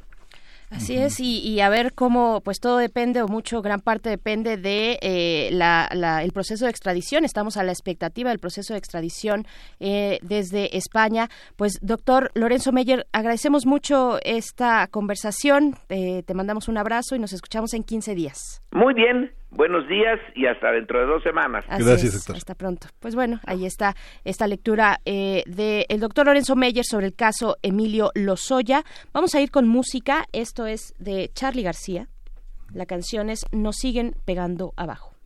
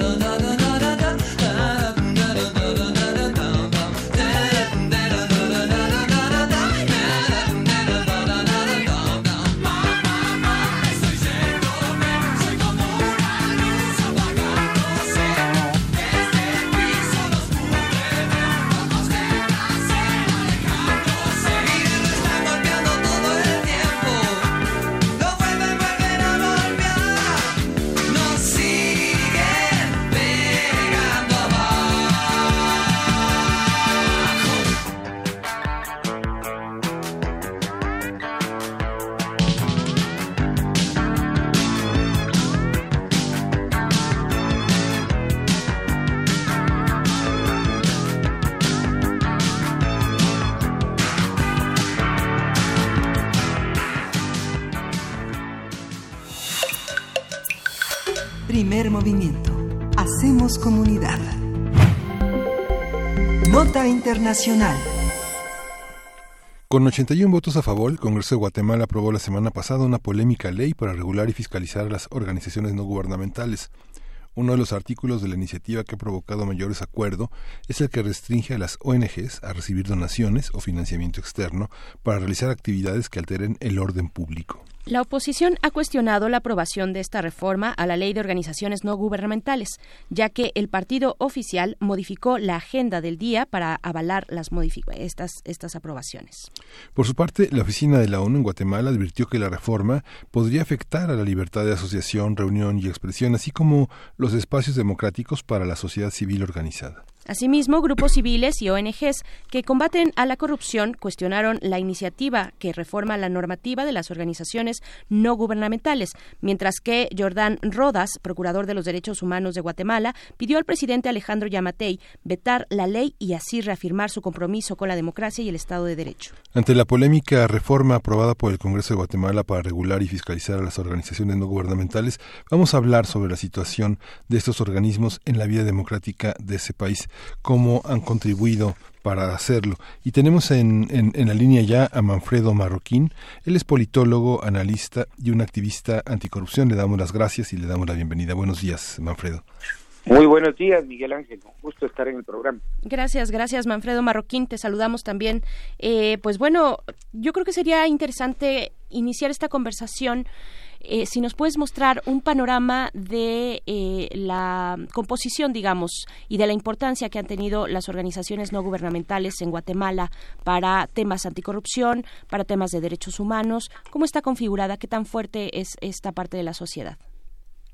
Bueno, eh, que todo el tema de destape de, de los grandes escándalos de corrupción eh, de los últimos que 15 años. Eh, han venido prácticamente de medios de comunicación y de y de organizaciones de la sociedad civil.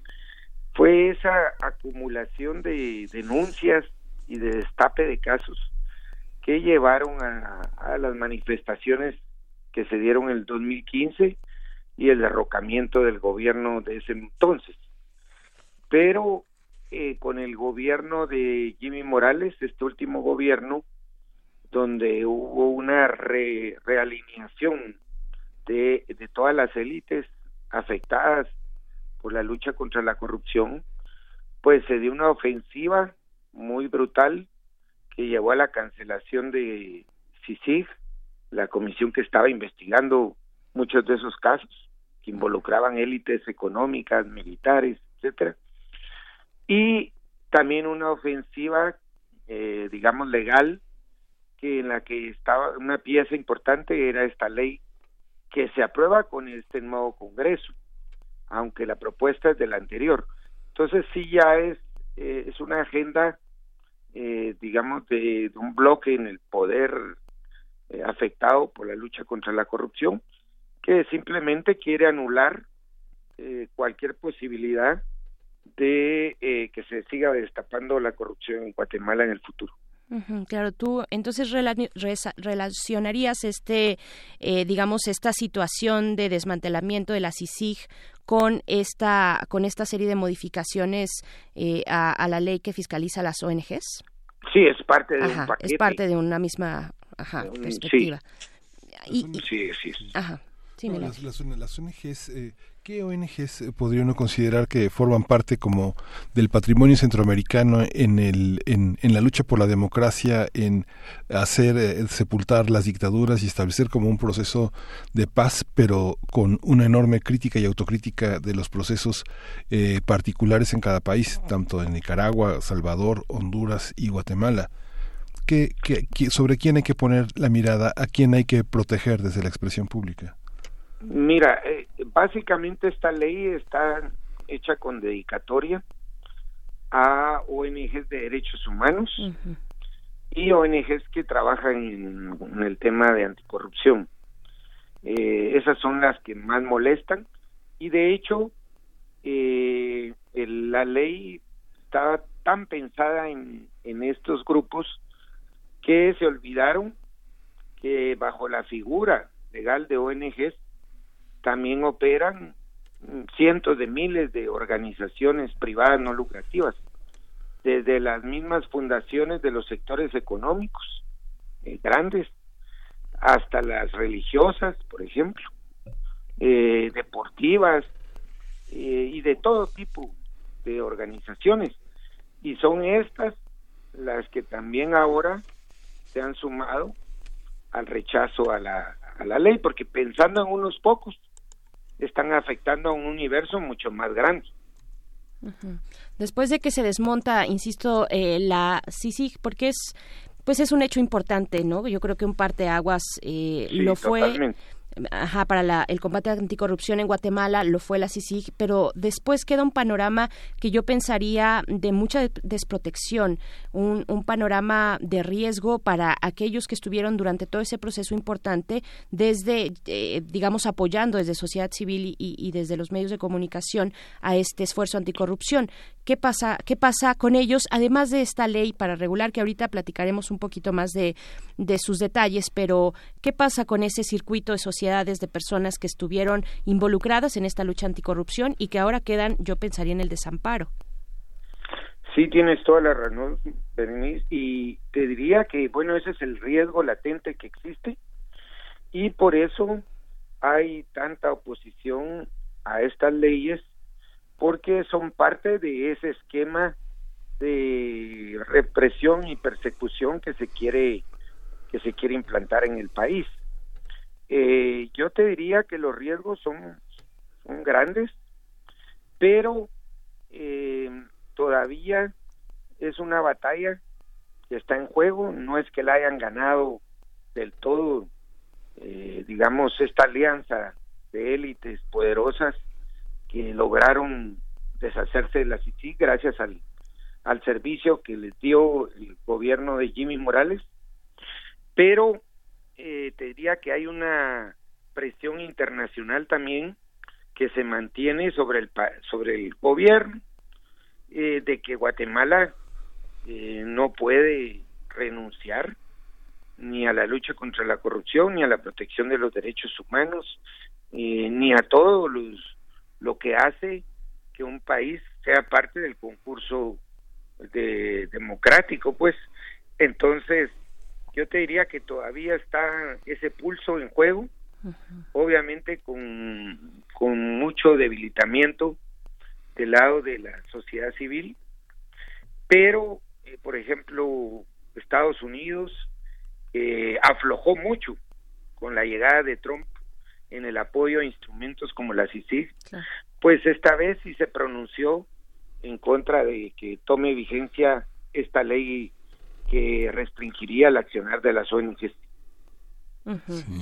Porque ellos, ven que en un empoderamiento también absoluto de, élites intolerantes eh, puede llevar al país a más conflictividad y obviamente más migración, más expulsión, que es lo que realmente le interesa al gobierno norteamericano claro, y, precisamente, bueno, ahora que, mencionas Manfredo Marroquín, esta, eh, este, este ángulo, digamos, este eje que de la colaboración internacional tal vez y también de lo que ha significado, eh, por un lado, dar el financiamiento por parte de Estados Unidos a través de distintas organizaciones, iniciativas y, fundaciones y demás figuras, pero por otro lado también una supervisión y un control, ¿no? Eh, precisamente esta ley regulará o, digamos, tendrá una regulación en el financiamiento externo eh, de, para ciertas actividades que realicen estas organizaciones.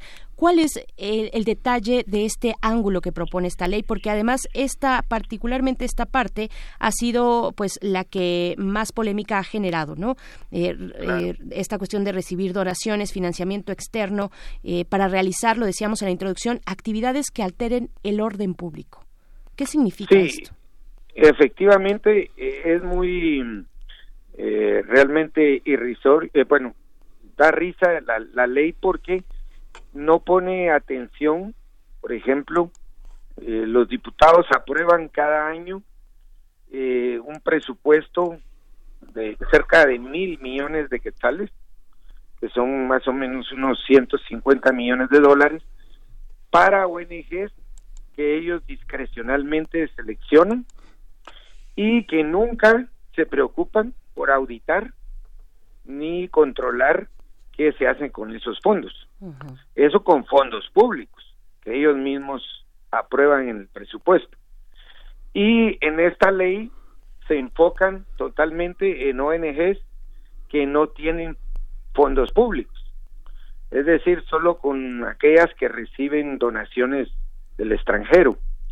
Y básicamente lo que pretende la ley es decir que cualquier ONG que, utilice sus recursos para alterar el orden público, que no tampoco está definido en la ley que es alterar el fondo público, pueden ser eh, liquidadas por una serie de instituciones, o sea, violando el derecho de defensa constitucional de que nadie puede ser eh, condenado sin ser eh, escuchado, citado, escuchado y vencido en juicio. Y además que establece que las ONGs deben abocarse a tareas de altruismo, de voluntariado, o sea, orientando eh, cuál debe ser la misión institucional de las ONGs, violando la libertad de asociación. Entonces, la ley, la ley está tan mal hecha que nosotros estamos seguros que va a ser vetada eh, por la Corte Constitucional, que eso es, lo que estamos esperando porque ya se recibieron más de una decena de amparos eh, y de recursos de amparo para, para detenerla. Sí, esta, este aspecto que se todavía eh, se piensa que el presidente puede verse obligado por la presión popular e internacional a vetarla significa también que tenemos que poner la mirada en el en esta en esta en esta ley. Quién quién la promueve quiénes son esas fuerzas que no no son tan claras frente a la opinión pública internacional en el interior de Guatemala quiénes son los que no quieren ser eh, los que no quieren ser eh, eh, auditados los que no quieren ser vigilados quiénes son en Guatemala bueno, en, en el caso, como te digo, de, esta ley en particular, es, herencia de, del gobierno anterior. Eh, y recordemos que con las elecciones eh, volvió a quedar reelecto un grupo importante de operadores políticos del gobierno anterior que traen como agenda pues eh, este ataque sistemático contra la sociedad civil y te diría que es un grupo de diputados que son operadores de mafias políticas y de grupos de poder económico que, que yo creo que muy equivocadamente apuestan por mantener un status quo que, es insostenible en el país. Claro. ¿Cuáles son las acciones que realizarán? Que si hay alguna convocatoria por parte de estos grupos de sociedad civil organizada para hacer frente, tal vez para eh, para presionar eh, probablemente a la corte para que pues mande digamos a, la, a la, congeladora o, por lo menos eh, admita de inconstitucional esta esta posibilidad de ley. Sí, bueno, la verdad es que son cientos de grupos de organizaciones los que ya se están expresando a través de diferentes medios, sobre todo haciendo uso del recurso legal que está a disposición. Todavía no pues, las acciones de inconstitucionalidad, porque eh, hasta que entre en vigencia la, la ley, se puede plantear un recurso de inconstitucionalidad. Mientras no tenga vigencia, eh, no son aceptados esos recursos de inconstitucionalidad. Entonces lo que se han presentado son amparos, eh, alegando que también el procedimiento legislativo para aprobar esta ley fue viciado. Entonces ahí sí es cabe el amparo, ¿verdad? Y es lo que estamos esperando que resuelva en estos días la Corte Constitucional, pero se han ido aumentando el, digamos, el, grupo el grupo de, organizaciones que se están expresando, ya no solo las que se consideran, digamos, más atacadas por esta ley, sino también otras como deportivas, religiosas, porque ya se dieron cuenta que ellos también pueden ser eh, objeto de una cancelación si algún funcionario de turno discrecionalmente decide que es una amenaza para, para el orden público. Uf, pues qué panorama tan complicado. Ojalá que la, la, presión sea suficiente y pues una parte también es visibilizarlo hacia afuera de Guatemala, eh, lo cual te agradecemos mucho que hagas con nosotros Manfredo Marroquín, politólogo, analista y activista anticorrupción. Te mandamos un abrazo y estaremos atentos, atentas a lo que ocurre en Guatemala. Muchas gracias. Muchas gracias, Muchas gracias a ustedes. Hasta pronto. Muy buen día. Uf, pues así, así está Guatemala con esta, esta cuestión. Eh, ¿Ustedes qué opinan? Están nuestras redes sociales. Les invitamos a participar, a participar de este y otros temas. Hemos estado conversando esta mañana sobre el caso de Emilio Lozoya con el doctor Lorenzo Meyer eh, también en los temas de construcción de cultura de paz que tanta falta nos hacen. Estuvimos en la primera hora conversando con Pablo Romo, miembro del Consejo Directivo de Serapaz, y muy, muy al inicio, para arrancar el programa, eh, también tuvimos esta charla muy interesante, fascinante, con el doctor Félix Resillas, director del Instituto de Fisiología eh, Celular de la UNAM, acerca del el genoma del cáncer, este mapeo que ha sido un esfuerzo, pues de verdad admirable, un esfuerzo en el mundo, con la participación de muchos científicos y científicas, eh, más de mil, más de más de mil eh, personas de la ciencia en la colaboración de este mapeo del genoma del cáncer. Pues bueno, cuáles son sus opiniones, sus comentarios, envíenlos a arroba PMovimiento en Twitter, Primer Movimiento UNAM en Facebook. Y pues bueno, así es que estamos a punto de llegar al final de esta hora. sí, y justamente al final de esta hora reiteramos la invitación a que participen eh, estudiantes de la UNAM, de otras universidades que tengan convenio con nuestra casa de estudios para hacer el servicio social aquí en Radio UNAM. En Radio UNAM hay varias áreas que harían posible un desarrollo profesional, el entendimiento de cómo funciona una radio expansiva hacia la cultura, hacia los proyectos especiales de difusión, de extensión cultural, de preservación de los archivos, de clasificación, pero también aquí en primer movimiento pues tenemos los brazos abiertos para que quienes quieran participar de esta aventura, contacten a Marta Romo, ella es jefa de formación y extensión cultural de Radio UNAM.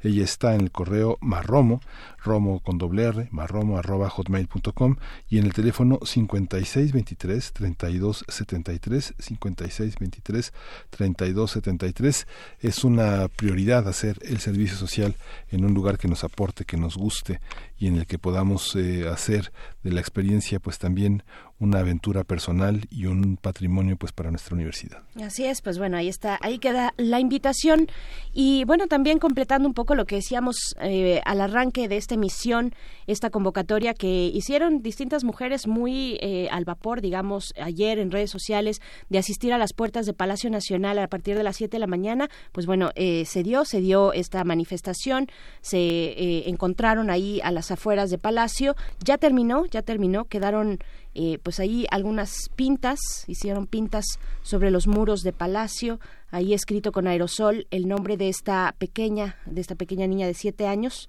víctima de feminicidio.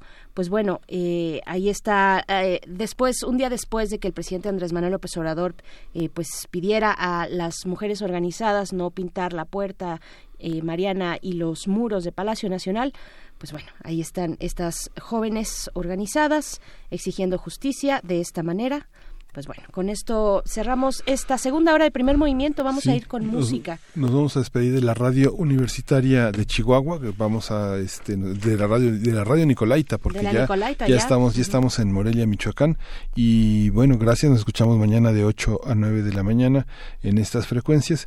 Vamos a ir con música. Vamos a escuchar del Barcelona Gypsy Klezmer Orquestra Yanquino Horo.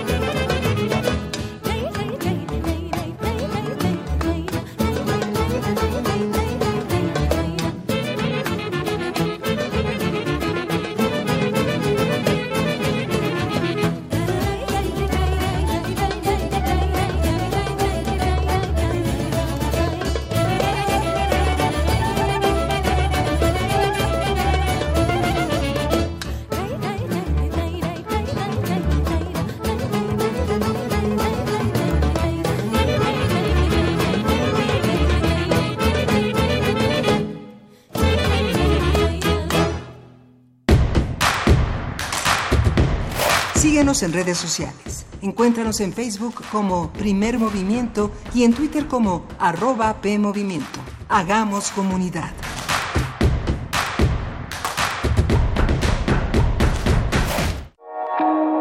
La literatura no es perfecta. A veces le falta alcance. A veces le falta igualdad. A veces equidad. Y es deber de los lectores enmendar este desequilibrio.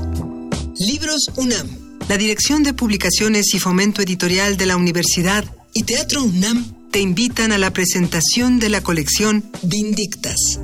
Grandes ejemplos de mujeres escritoras con obras de difícil acceso. Presentada por Tita Valencia, Marcela del Río, Socorro Venegas, Ave Barrera y Jorge Volpi. Martes 18 de febrero a las 19 horas en la sala Carlos Chávez del Centro Cultural Universitario.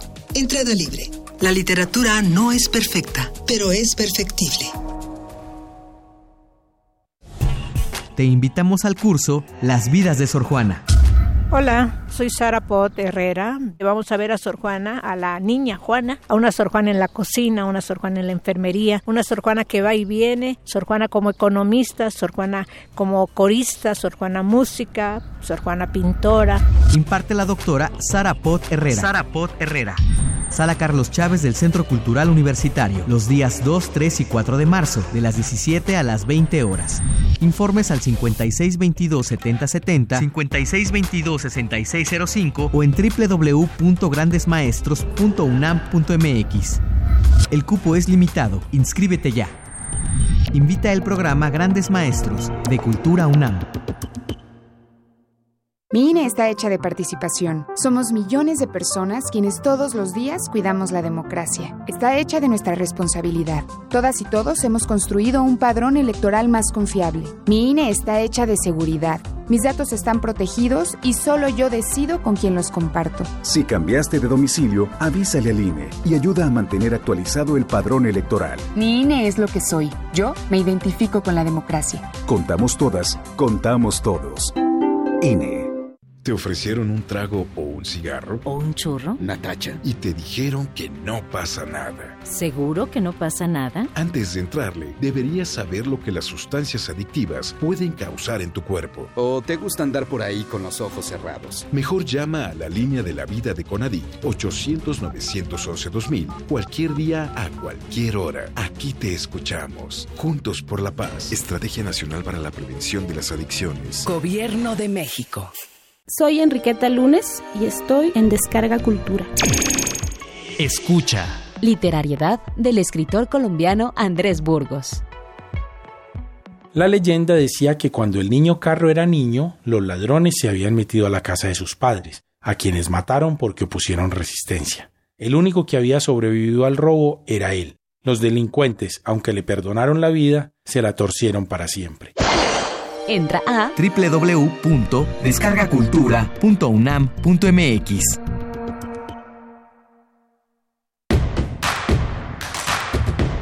Encuentra la música de primer movimiento día a día en el Spotify de Radio UNAM y agréganos a tus favoritos.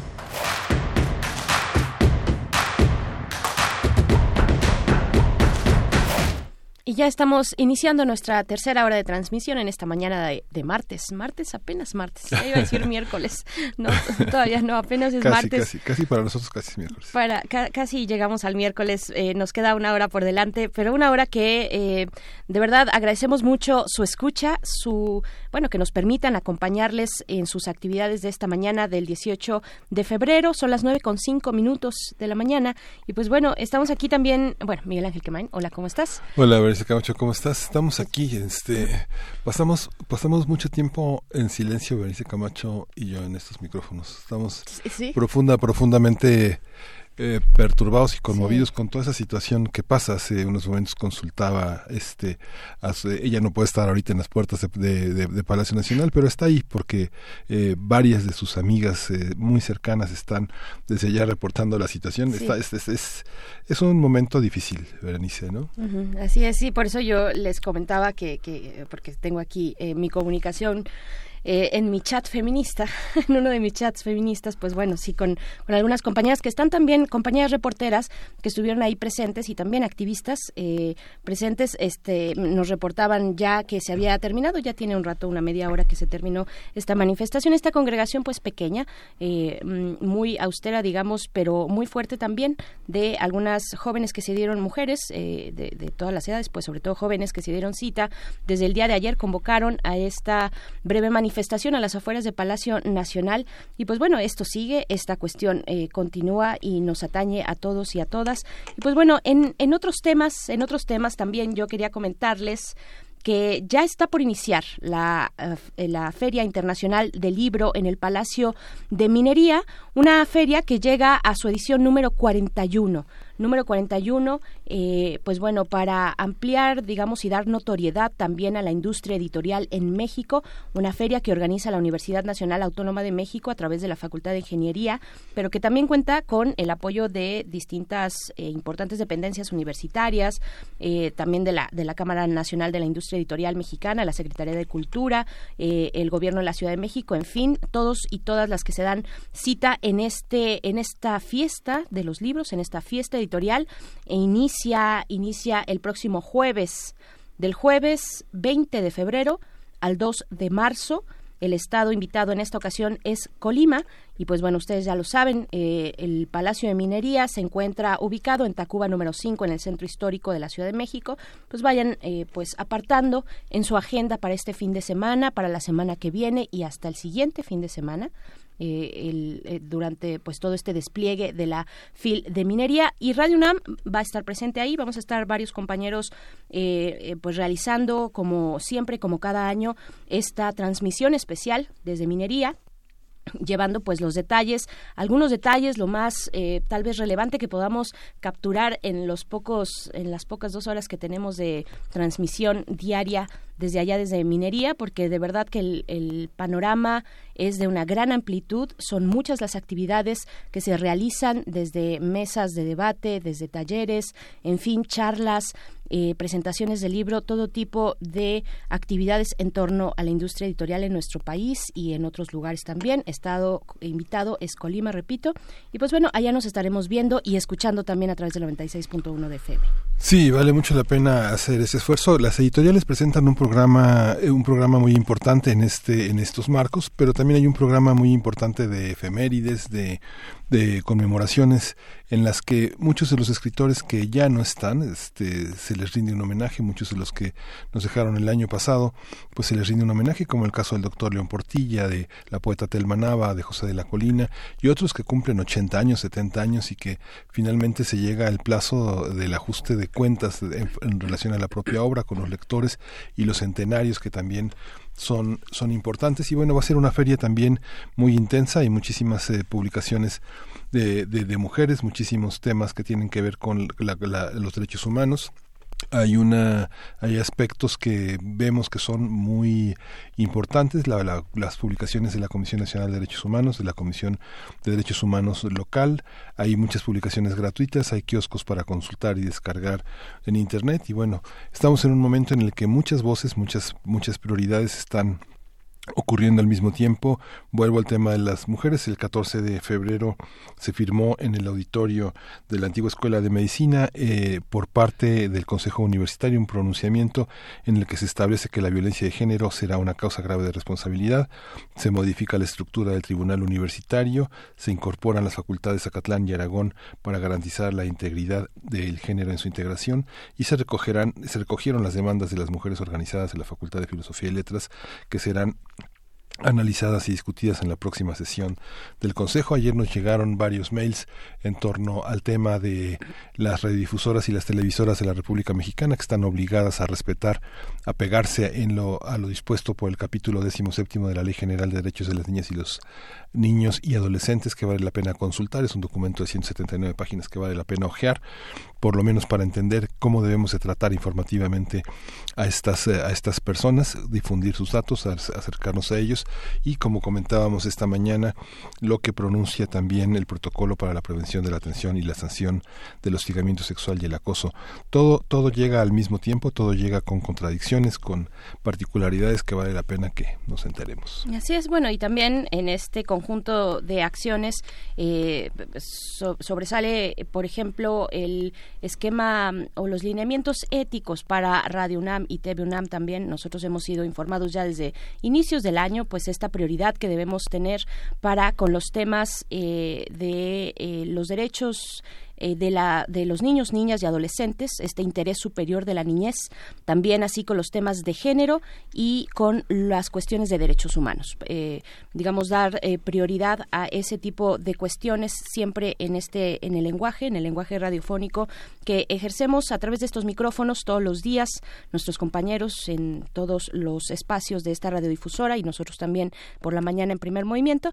Y pues bueno, es una forma de informarles a ustedes también cómo nos estamos, cómo nos sumamos, cómo nos vamos educando como medios de comunicación y particularmente medios públicos con una responsabilidad importante que tenemos al frente del micrófono, informarles a ustedes de estas cuestiones que a veces no pasan de los de las juntas editoriales, de las juntas de producción, pero que en este momento quisimos compartir con ustedes así de esta manera. Y pues bueno, eh, en esta hora tendremos, como siempre, nuestra mesa del día, que hoy la dedicamos para hablar del índice de Estado de Derecho, este índice que publica la organización o que elabora la organización World Justice Project, uno que va del el año 2019 al 2020. Va a ser interesante lo que podamos conversar sobre este índice de Estado de Derecho. Vamos a tener esta conversación con el doctor Juan Salgado, especialista en seguridad e investigador precisamente del World Justice Project. Pero antes de esto, antes de la mesa, vámonos con la poesía necesaria. Primer movimiento. Hacemos comunidad. Es hora de poesía necesaria. Ahora que hemos estado conversando sobre el tema de Guatemala y que en general envuelve el tema de Centroamérica, eh, nos recuerda a Telma Nava, quien fue una destacada escritora, una escritora poeta, eh, murió a los 87 años el año pasado, murió en agosto en Canadá, ella nació en, eh, en, en, México, ella nació en la Ciudad de México en, eh, en noviembre de 1932, estudió literatura eh, y letras modernas en el Centro Mexicano de Escritores, pero también formó parte de los talleres que organizaron en la Casa del Lago Juan José Arreola y Tomás Segovia. Ella es una egresada de la Facultad de Filosofía y Letras de la UNAM y tiene una obra poética importante. Desde 1957, con Aquí te guardo yo, inició un trabajo que no dejó de sorprender con La Orfandad del Sueño en el 64, Colibrí 50 en 1966. Ella se casó con Efraín Huerta, el gran cocodrilo, en 1958. Tuvo dos hijas, Raquel y Telma, que siguieron los pasos de ambos, siguieron los pasos de la literatura, de la poesía, de la edición. Y bueno, aquí vamos a, vamos a leer La Orfandad del Sueño, uno de los poemas que más la distinguieron, y lo vamos a acompañar con la ballena moderna, una canción muy interesante de este grupo francés, Les Rita Mitsuko, y empezamos, es un poema, es un poema un poquito largo, pero no tanto. Eh, la orfandad del sueño tiene un epígrafe de este gran poeta italiano Quasimodo, que dice, la vita non è sogno, vero l'uomo il suo spirito geloso del silenzio, dio el silencio aprì la solitudine. Dice, regreso de los sueños que se inclinan, cada noche a recoger violetas, de las tardes que se juran la lluvia a perpetuidad, de palomas que se adelantan a los acontecimientos.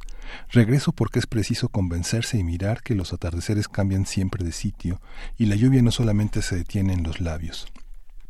Todos los días nos encontramos al pie de la sorpresa. El viento dispersa sonrisas que surgen de la nada, del lugar donde no crece ni una sola semilla y la piedra no es más que piedra colocada en la tierra. Mi corazón te está buscando como la hormiga que recorre distancias y se mete en la boca de la manzana. Y la orfandad no cesa, oh noche enemiga del alba de las doncellas, que no supieron tejer nunca un velo nupcial. De la góndola del sueño surges tú y agitas la campana de plata que no conoció la risa de un niño. Solidificas mi corazón y voy hacia tu encuentro incendiada como un salmo que vuela por los aires. 2. Todos los días te sacrifico un cordero de oro surgido de los pies de hambrienta muchedumbre, nacido del silencio de todos los caminos para dar libertad al ángel de los cantos, de los santos misterios. guardián de los enamorados que llegan a sus plantas con la verdad en los ojos, y tropiezo de pronto con un escudo de cobre al frente de la puerta iluminada. Un muro de salamandras me protege y tú me pierdes repentinamente. Te alejas como un barco en la neblina y es preciso pagar un rescate de jazmines para poder besarte en la garganta. 3. Una hebra de plata atraviesa el silencio de tus párpados, de tus manos durmiendo en mi cintura fatigada. Evoco la tempestad como un goloso pájaro que devora relámpagos, con demoníaco piso rechazador de serpientes emplumadas. Surgen las estrellas a la vista de todos y el mito es como un guante de sin medida. El colibrí, el colibrí en su celda sacude su ala derecha y nos pertenecemos al amparo de un tulipán nocturno. 4. Un halcón de madera me señala donde se inicia el movimiento de la luz, en la torre que resguarda el verano, porque una sirena ha muerto sobre el agua. Las lámparas del llanto están de pie y dialogan con las monedas de sus manos rotas. 5. Es en la, en la túnica marina de cobre todo sucumbe. Empieza entonces la desbandada de tu sombra, que rompe sus cinturones de raso y amaranto y se desplaza por el viento, como una botella enamorada, una cadena de luciérnagas asoma de pronto a tus ojos que fulminan la mariposa teñida de suspiros. Ya nada puede volver a ser lo mismo. Se ha violado la cuerda de la noche. Los sollozos mortales de los peces estremecen el aire. La ballena ha perdido su sortija y todo en derredor es orfandad. Alimentada en ti, permanezco custodiando la niebla de tu cuerpo para recuperarte al día siguiente, a la orilla del sueño, catedral que nos conduce al nacimiento de otra noche, otra noche.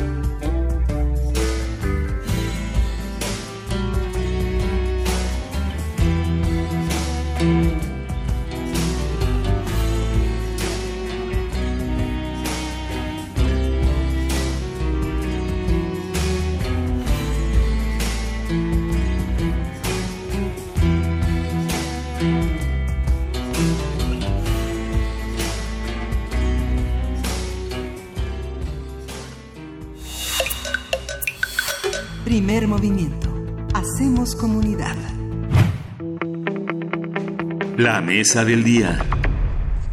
De acuerdo con el Índice de Estado de Derecho en México 2019-2020 elaborado por la organización World Justice Project, los estados con las posiciones más bajas son Guerrero, con 0.33%, Puebla con 0.35% y Quintana Roo con un índice de 0.35%, mientras que las entidades con mayor puntaje son Yucatán con 0.46%, Aguascalientes con 0.45% y Zacatecas con 0.43%. Según el índice, ninguna entidad obtuvo un puntaje mayor a 0.5 en una escala de 0 a 1, donde 1 representa mayor adhesión al Estado de Derecho. En su segunda edición, que mide la puntuación de las 32 entidades del país, el índice revela que Baja California, Chiapas, la Ciudad de México, Morelos, Puebla y Tabasco son los estados con mayores problemas en el combate a la corrupción, procuración de justicia y seguridad.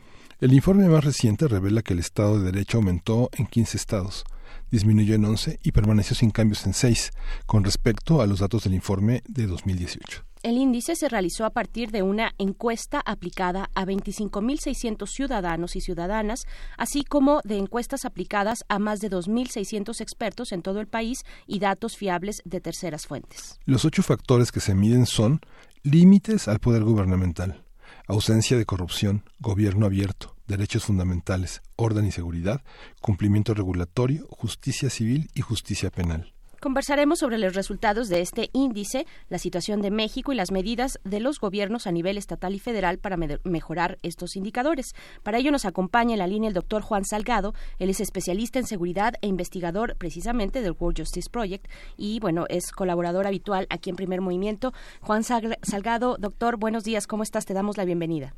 ¿Qué tal? Muy buenos días. Saludos y saludos a la auditorio. Gracias. Muchas gracias. Eh, ¿Qué es, ¿Qué es el Estado de Derecho? Digamos, eh, si tuviéramos que compartir una definición pedagógica, ¿qué es el Estado de Derecho? Bueno, el Estado de Derecho, digamos de manera muy conceptual, es la institucionalización jurídico-política de la democracia. ¿Qué quiere decir eso? Que tenemos una parte jurídica que es la ley y una parte política que es la legitimidad. Entonces, por una parte podemos tener estados con derecho, en los cuales hay una norma que se, que se cumple, que se sigue, sin embargo que no es legítima.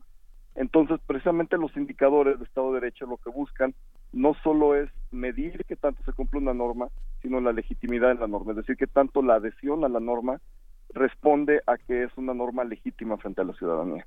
Una norma legítima. Eh, si tenemos a través de una ley eh, la prohibición de la manifestación pública, por ejemplo, se me ocurre, eso eh, entraría y se aplica, y se aplica en todo su territorio en ese país, ah, ¿entraría dentro del el Estado de Derecho o eso sería algo ilegítimo? ¿Cómo, ¿Cuál es el parámetro? ¿Solamente es para, digamos, estados democráticos? ¿Cómo, cómo lo medimos?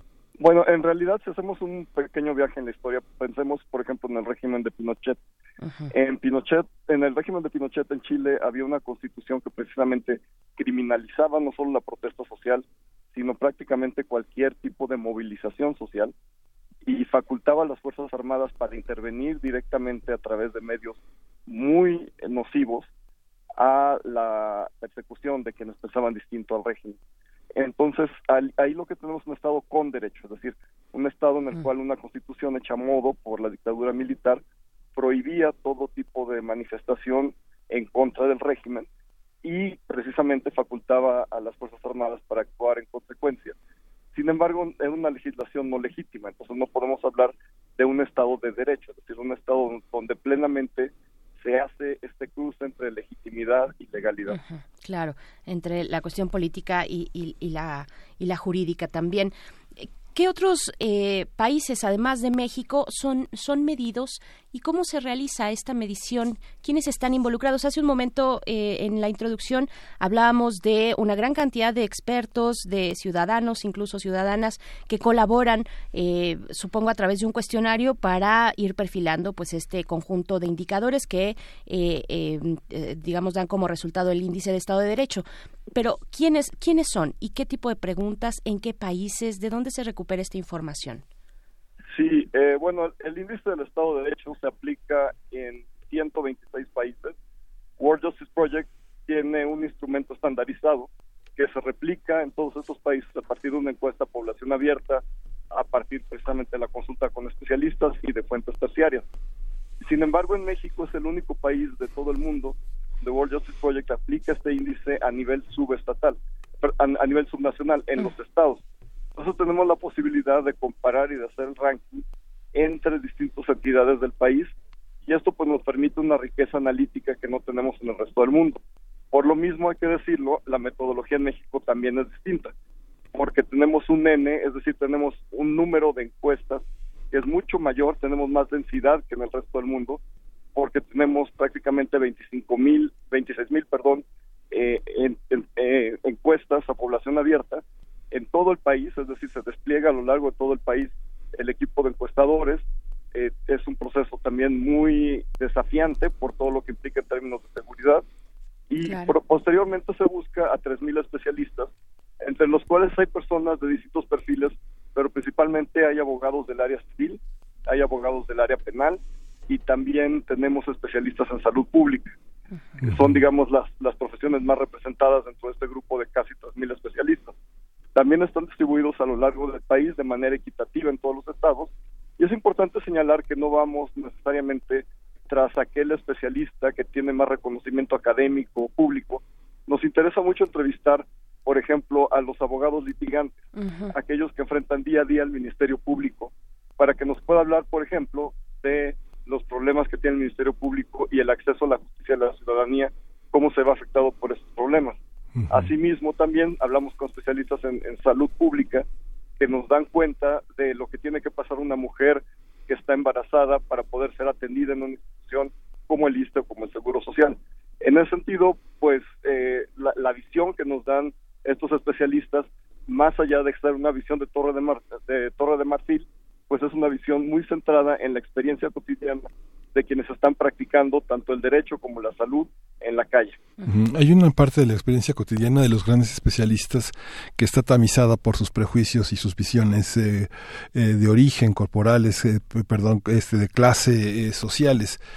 ¿cómo, ¿Cómo entender este matiz, la exposición a los medios, la exposición a un origen social, esto que en otros terrenos de la sociología reflexiva se ha visto como la capacidad de comprender la propia comprensión? ¿Cómo, cómo esto, cómo, cómo modifica los resultados, qué tanta percepción de seguridad e inseguridad de Estado de Derecho puede tener una persona que, por ejemplo, puede ser un premio Nobel de Química o de, o de Física y pensar que las mujeres se tienen que quedar en su casa a cuidar a los hijos, porque eso es lo que hemos encontrado en muchos grandes premios europeos de matemáticas, de física, grandes ajedrecistas que piensan que los migrantes les quitan el trabajo y cosas así.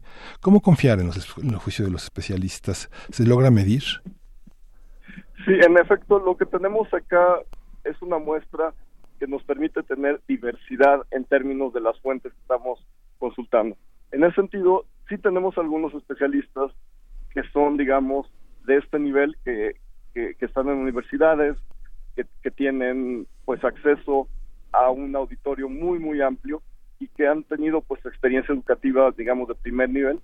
Y al mismo tiempo pues tenemos a estas personas que, que trabajan ejerciendo su profesión y que conocen los gajes del oficio porque están todos los días eh, en una barandilla, están todos los días en un juzgado cívico, están todos los días enfrentando esos problemas. Entonces, lo que hacemos es ponderar a partir de un ejercicio en el cual pues eh, juntamos estas opiniones cualitativas, las codificamos y podemos obtener un equilibrio, digamos, entre, entre lo que dicen unos y lo que dicen otros.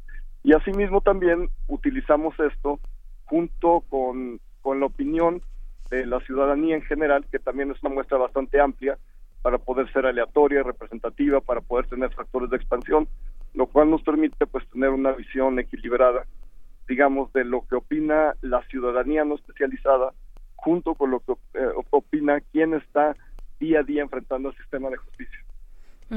Y entonces llegamos así con este índice del Estado de Derecho en México que mide un periodo muy interesante, doctor Juan Salgado, 2019 y 2020, donde eh, la ciudadanía ha apostado por, eh, apostó después de las elecciones de 2018, apostó por un cambio, por un eh, cambio de rumbo de lo que veníamos, pues, de lo que veníamos viviendo en la administración pública.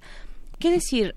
Hay, digamos en términos generales, eh, en un momento más nos detenemos en los estados, en algunos significativos, pero a nivel federal hay modificaciones respecto a esta percepción del Estado de índice de derecho en, distintas cuestiones, gobierno abierto, por ejemplo, ausencia de corrupción, que es otro de los eh, indicadores que componen este índice. Hay una diferencia que nos haga leer también esta voluntad eh, popular que se dirigió hacia otra apuesta política.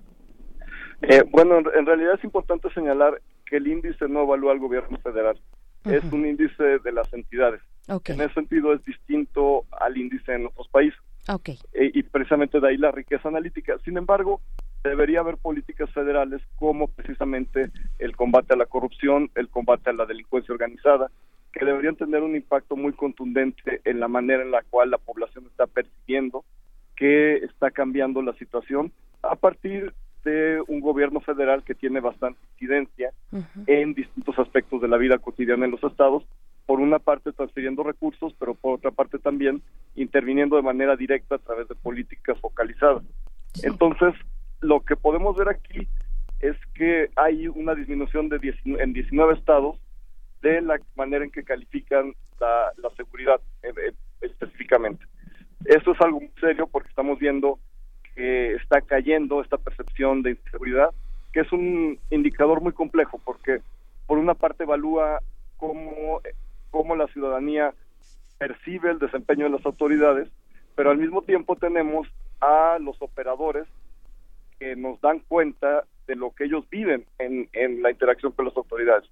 Y al mismo tiempo también, pues tenemos otros factores que se están combinando, digamos, en este agregado, en el cual, pues, en, eh, incorpora, por ejemplo, cuando han tenido experiencias mucho más cercanas con la delincuencia, que evidentemente pues generan más temor y que han finalmente conducido pues a esta disminución tan drástica en 19 estados del país de la, de la percepción de inseguridad. claro, cada uno de los ocho indicadores pues son, son interesantes, ¿no? Nos hablabas de el de seguridad que es complejo, pero también pienso, por ejemplo, bueno, claro, el de ausencia de corrupción y el primero que es límites al poder gubernamental. ¿Cómo se diseña este indicador? Bueno, el indicador de límites al poder gubernamental comprende principalmente todas estas competencias ciudadanas y competencias también de otros ámbitos de gobierno para poder limitar, para poder llevar a cuentas al poder ejecutivo. Mm. En ese sentido, vemos en varios estados un avance positivo. Creo que esa es una de las buenas noticias que hay en el índice en esta edición. La verdad es que vemos movimientos, sobre todo en estados que tienen congresos de oposición, en los cuales hay congresos que están frenando decisiones que la ciudadanía no considera adecuadas de parte de, los gobernadores. Y en ese sentido, pues estamos viendo un poco lo que en inglés se llama el checks and balance, o esa especie de equilibrios que deberían ser fundamentales en una democracia y que pues en algunos estados con gobiernos divididos este papel lo está representando el Congreso. Pero debemos decir que también en el índice se evalúa en los subfactores muy bien a dos actores fundamentales, a la prensa y a la ciudadanía, es decir, a las organizaciones no gubernamentales, a la sociedad civil que está presionando también al, gobierno. Entonces, hay un avance importante a nivel subnacional, tanto en los congresos estatales, en la manera en la que están ejerciendo su poder para equilibrar al Ejecutivo, pero por otra parte también de la ciudadanía que es cada vez más activa y asimismo se reconoce el trabajo, pues hay que decirlo, tan valiente que realizan los periodistas en distintos estados del país sobre todo con los riesgos que hay a su propia vida e integridad. ¿Cuál es la percepción? Co- ¿Qué- qué- ¿De qué estados valdría la pena eh, comentar en, es- en esa situación? Lo- el interior del país es donde más asesinatos de periodistas y más vejaciones a comunicadores. Entre las principales vejaciones son los bajos sueldos, la falta de seguridad social, la inestabilidad en el empleo, la falta de preparación, de capacitación, el reconocimiento a servicios fundamentales para su familia, servicios de salud. ¿Cómo, cómo es? Sí, aquí el, el índice es bastante intuitivo en términos de que vemos estados como Veracruz, como Guanajuato, en los cuales no solo hay un alto índice delictivo, sino precisamente hay un ambiente de intimidación al periodismo en el cual pues se ha mantenido la impunidad en torno a la mayor parte de los asesinatos a periodistas. Y, y sobre todo que pues no hay procesos de investigación, no hay tampoco mecanismos de responsabilización, ni hay un, un gobierno estatal que quiera asumir, digamos, un liderazgo en poder señalar que está haciendo algo para proteger a los periodistas. Eh, por otra parte, pues nos encontramos estados como Zacatecas, estados como Nuevo León, estados también como, como Yucatán, que aparecen muy bien evaluados en este rubro, lo cual significa que pues han habido cambios en términos de cómo se percibe que hay un periodismo más activo. Eh, buena parte de la ciudadanía puede evaluar al periodismo por la capacidad que tiene para denunciar, para descubrir muchas situaciones que están sucediendo en, en un estado y evidentemente en aquellos estados donde hay persecución a periodistas hay menos cobertura y de hecho hay una gran cantidad de noticias que no llegan a los medios en Tamaulipas, Veracruz, eh, es- estados que tienen esto- esto- estos problemas tan serios y en los estados donde digamos hay un ambiente mejor para el periodismo pues ahí sí se puede calificar como como un verdadero contrapeso. Otro también de los indicadores importantes es ni más ni menos que la justicia penal. Eh, ¿Qué decir? ¿Cuál es, ¿Cómo se construye también este, este indicador y, qué arroja? ¿Quiénes son los estados que están pues mejor evaluados y aquellos que, que, que, pues surge también que pongan atención en sus asuntos, ¿no? Respecto a justicia penal. ¿Cómo está, cómo está elaborado este indicador?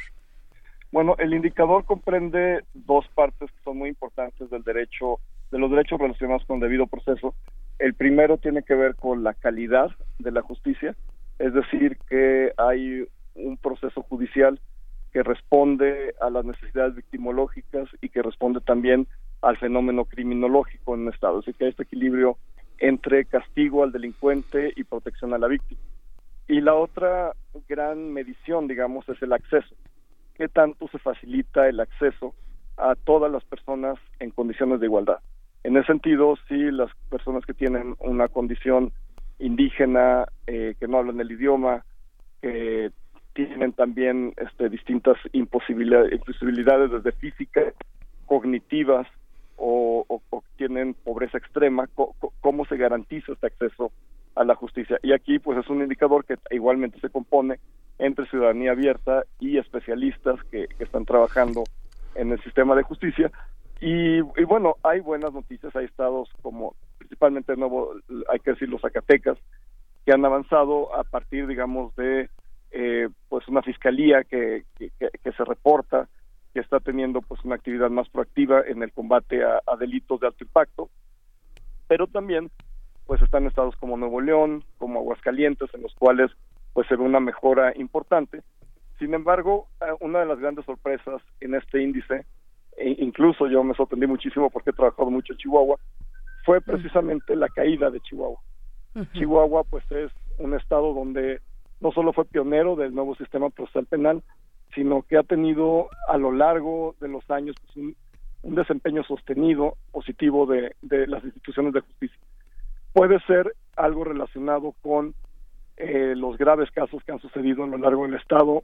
Eh, no es mínimo pensar que mataron a tres mujeres y a seis niños en la frontera entre Sonora y Chihuahua en Sí. noviembre y esto pues definitivamente tiene un impacto en la opinión pública.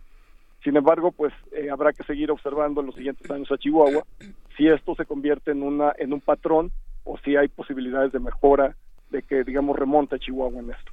Hay una parte también que tiene que ver con el este esta esta crecimiento de la confianza al final del, del año de- el- del presidente y que tal vez tenga algún tiene algún tipo de incidencia en los partidos gobernados por el partido que representó Andrés Manuel López Obrador tienen algún tipo de, de castigo los go- gobernados por el PAN o el PRI tienen eh, es un, es un indicador que les dice les dice algo Sí, en realidad la construcción del cuestionario del índice se dirige muy particularmente a puntos específicos. No, no es posible, digamos, aislar a, a nuestro informante del, del, del entorno social y político y sobre todo estas diferencias partidistas tan fuertes.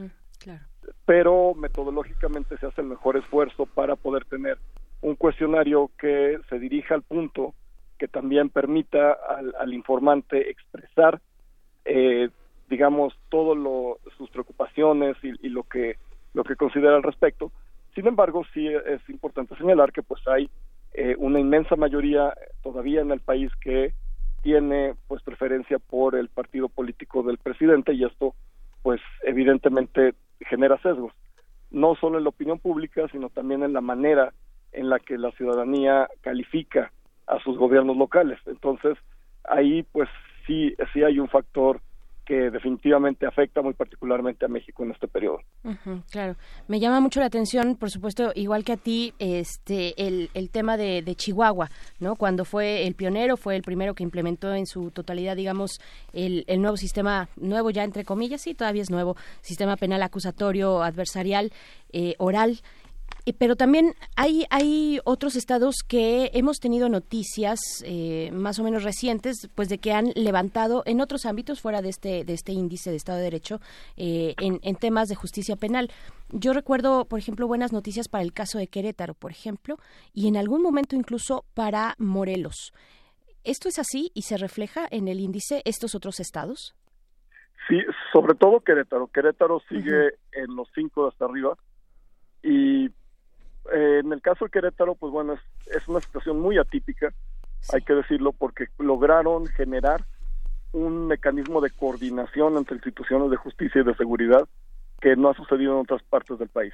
Lo que logró Querétaro fue crear un sistema que se llama Cosmos, que es un sistema de justicia penal que integra a partir de la utilización de una tablet por parte de policía municipal y estatal a todos los servicios de justicia y de seguridad en el estado. ¿Qué significa esto? Que en el momento en que un policía levanta una denuncia en una tableta, se genera un número único de expediente con el cual se puede dar trazabilidad a la persona hasta que llega al sistema penitenciario o hasta que sale por alguna salida alterna, por algún mecanismo alterno. Entonces, esto es una gran diferencia no solo de gestión, sino de compartir información entre instituciones, que es algo que no había pasado en México. Es algo que parece de sentido común, pero las competencias políticas, que digamos la lógica de, competencia y no de, no de cooperación, no había podido permitir. Entonces, esto obviamente se refleja en que la ciudadanía pues está más satisfecha, pues digamos, si, si ya no tiene que ir al Ministerio Público para denunciar el delito, si lo hace con un policía que tiene una tableta y en tiempo real esto llega al Ministerio Público donde hay un filtro en el cual se determina que se judicializa y que se va a salidas alternas y todo es mucho más expedito e integran incluso el sistema penitenciario dentro del sistema, tienen reuniones semanales de evaluación, es decir, todo esto transforma significativamente la manera en la cual hay acceso a la justicia. Y esto evidentemente se refleja también en el índice. Y en Morelos, pues bueno, es un sistema que no es tan avanzado en ese sentido, pero comparado con los retos que tenía en términos de, sobre todo, de rezago en, en, en carpetas de investigación, pues sí hay un mecanismo que va eficientando y sobre todo que va permitiendo dirimir hacia las áreas adecuadas todo lo que no es penal y que pues hay un cambio importante en Morelos, el cual también pues se ve reflejado. Sí, es mucho más sobrio, digamos, el avance que pueda tener Morelos, pero contrastado con su situación, como lo mencionas, pues es interesante. Yo creo que voltear a ver las estrategias que se realizan a nivel estatal en temas de justicia. Otro de los de las cuestiones y otro de los indicadores, eh, antes de despedirnos, doctor Juan Salgado, eh, es el de gobierno abierto, que también es importante. Eh, ¿A qué se refiere el gobierno abierto? Bueno, el gobierno abierto se refiere por una parte a toda la información pública que debe estar obligatoriamente en los portales de transparencia, en los distintos gobiernos estatales, pero también a la facilidad que haya, o a qué tan amigables son los sistemas con la ciudadanía. Entonces, los reactivos aquí van muy dirigidos a evaluar qué tanto la ciudadanía siente que más allá de que haya una ley de acceso a la información y de transparencia, puede efectivamente tener acceso a información pública, sobre todo esa información pública que es más necesaria para, para la vida cotidiana de una persona. Entonces, eh, la, evaluación aquí pues trata de medir qué tanto un gobierno realmente facilita a un ciudadano común, es decir, no a alguien que está en una, en una institución académica o en una ONG que tiene mucha experiencia haciéndolo, sino a un ciudadano común a tener acceso a este tipo de información. claro. Pues eh, muchísimas gracias Juan Salgado por toda esta por toda esta visión. Eh, todo este panorama enriquece notablemente la, la, aproximación que tenemos. Hay, hay una como un último comentario. Los encuestadores, las personas, este, ¿crees que cada vez que han crecido, se han desarrollado, han cambiado las preguntas conforme el índice del Estado de Derecho se, se profundiza de este informe? Han crecido con este informe. Ha sido una experiencia enriquecedora para todos los participantes, como ha pasado en el INEGI con su equipo de encuestadores que tienen cada vez mayor profundidad, mayor empatía con los entrevistados a la hora de aplicar los cuestionarios, mayor compromiso con los propios temas que manejan. No son simples eh, contratos que se, se recluta a cualquier tipo de persona, sino que hay una selección cuidadosa de los entrevistadores. ¿Pasa esto con este índice? Sí, es, es una muy buena pregunta porque cuando se contrata una casa encuestadora, digamos, en una licitación abierta, pues corren el riesgo de que de pronto al obtener, ya sea por invitación a tres o por licitación, un equipo de encuestadores que preguntaron sobre shampoo antes de ir a preguntar sobre combate a la corrupción. Uh -huh. Entonces, y, y, la próxima semana van a estar preguntando sobre algo muy distinto y no tienen compromiso ni vinculación con el tema. Hicimos un documental muy interesante en el cual hablan precisamente los encuestadores, quienes han tenido la oportunidad de ya estar en otros ejercicios, nos dan también cuenta de cómo ha cambiado la percepción de, las personas y sobre todo en el ámbito subnacional, en distintas comunidades, pues establecen algunos, eh, como algunas conversaciones mucho más profundas porque eh, las personas tienen más tiempo y, pueden, digamos, profundizar sobre algunos temas y, y hay temas sobre los que les da gusto que les pregunten porque quieren hablar de eso entonces es, un ejercicio bonito y pues eh, confiamos en casas encuestadoras que tienen precisamente esta misión social, que más allá, digamos, de simplemente reportar un número, les interesa tener eh, un trabajo que haga un cambio social, entonces pues también los encuestadores tienen ese perfil. Y en algunos momentos hemos tenido pues también pasantes de licenciaturas como antropología, trabajo social, eh, sociología, que evidentemente como parte de su formación profesional y como parte de su interés de vida, pues está estudiar estos asuntos. Por supuesto. Pues bueno, eh, ustedes pueden encontrar este índice de Estado de Derecho eh, de manera digital en la dirección worldjusticeproject.mx y te agradecemos mucho esta introducción, esta lectura, doctor Juan Salgado, especialista en seguridad, investigador de este de, de esta instancia, esta organización internacional World Justice Project y pues eh, muchísimas gracias. Al contrario, gracias a ustedes por, por el espacio y seguimos en contacto. Gracias, pues ahí está eh, el doctor Juan Salgado. Eh, los, los ocho indicadores límites al poder gubernamental, ausencia de corrupción, gobierno abierto, derechos fundamentales, orden y seguridad, cumplimiento regulatorio, justicia civil y por último justicia penal son los ocho indicadores que componen este índice de Estado de Derecho 2019-2020. Y pues bueno, vamos a ir con música. Esto es de LCD Sound System. La canción es Call the Police.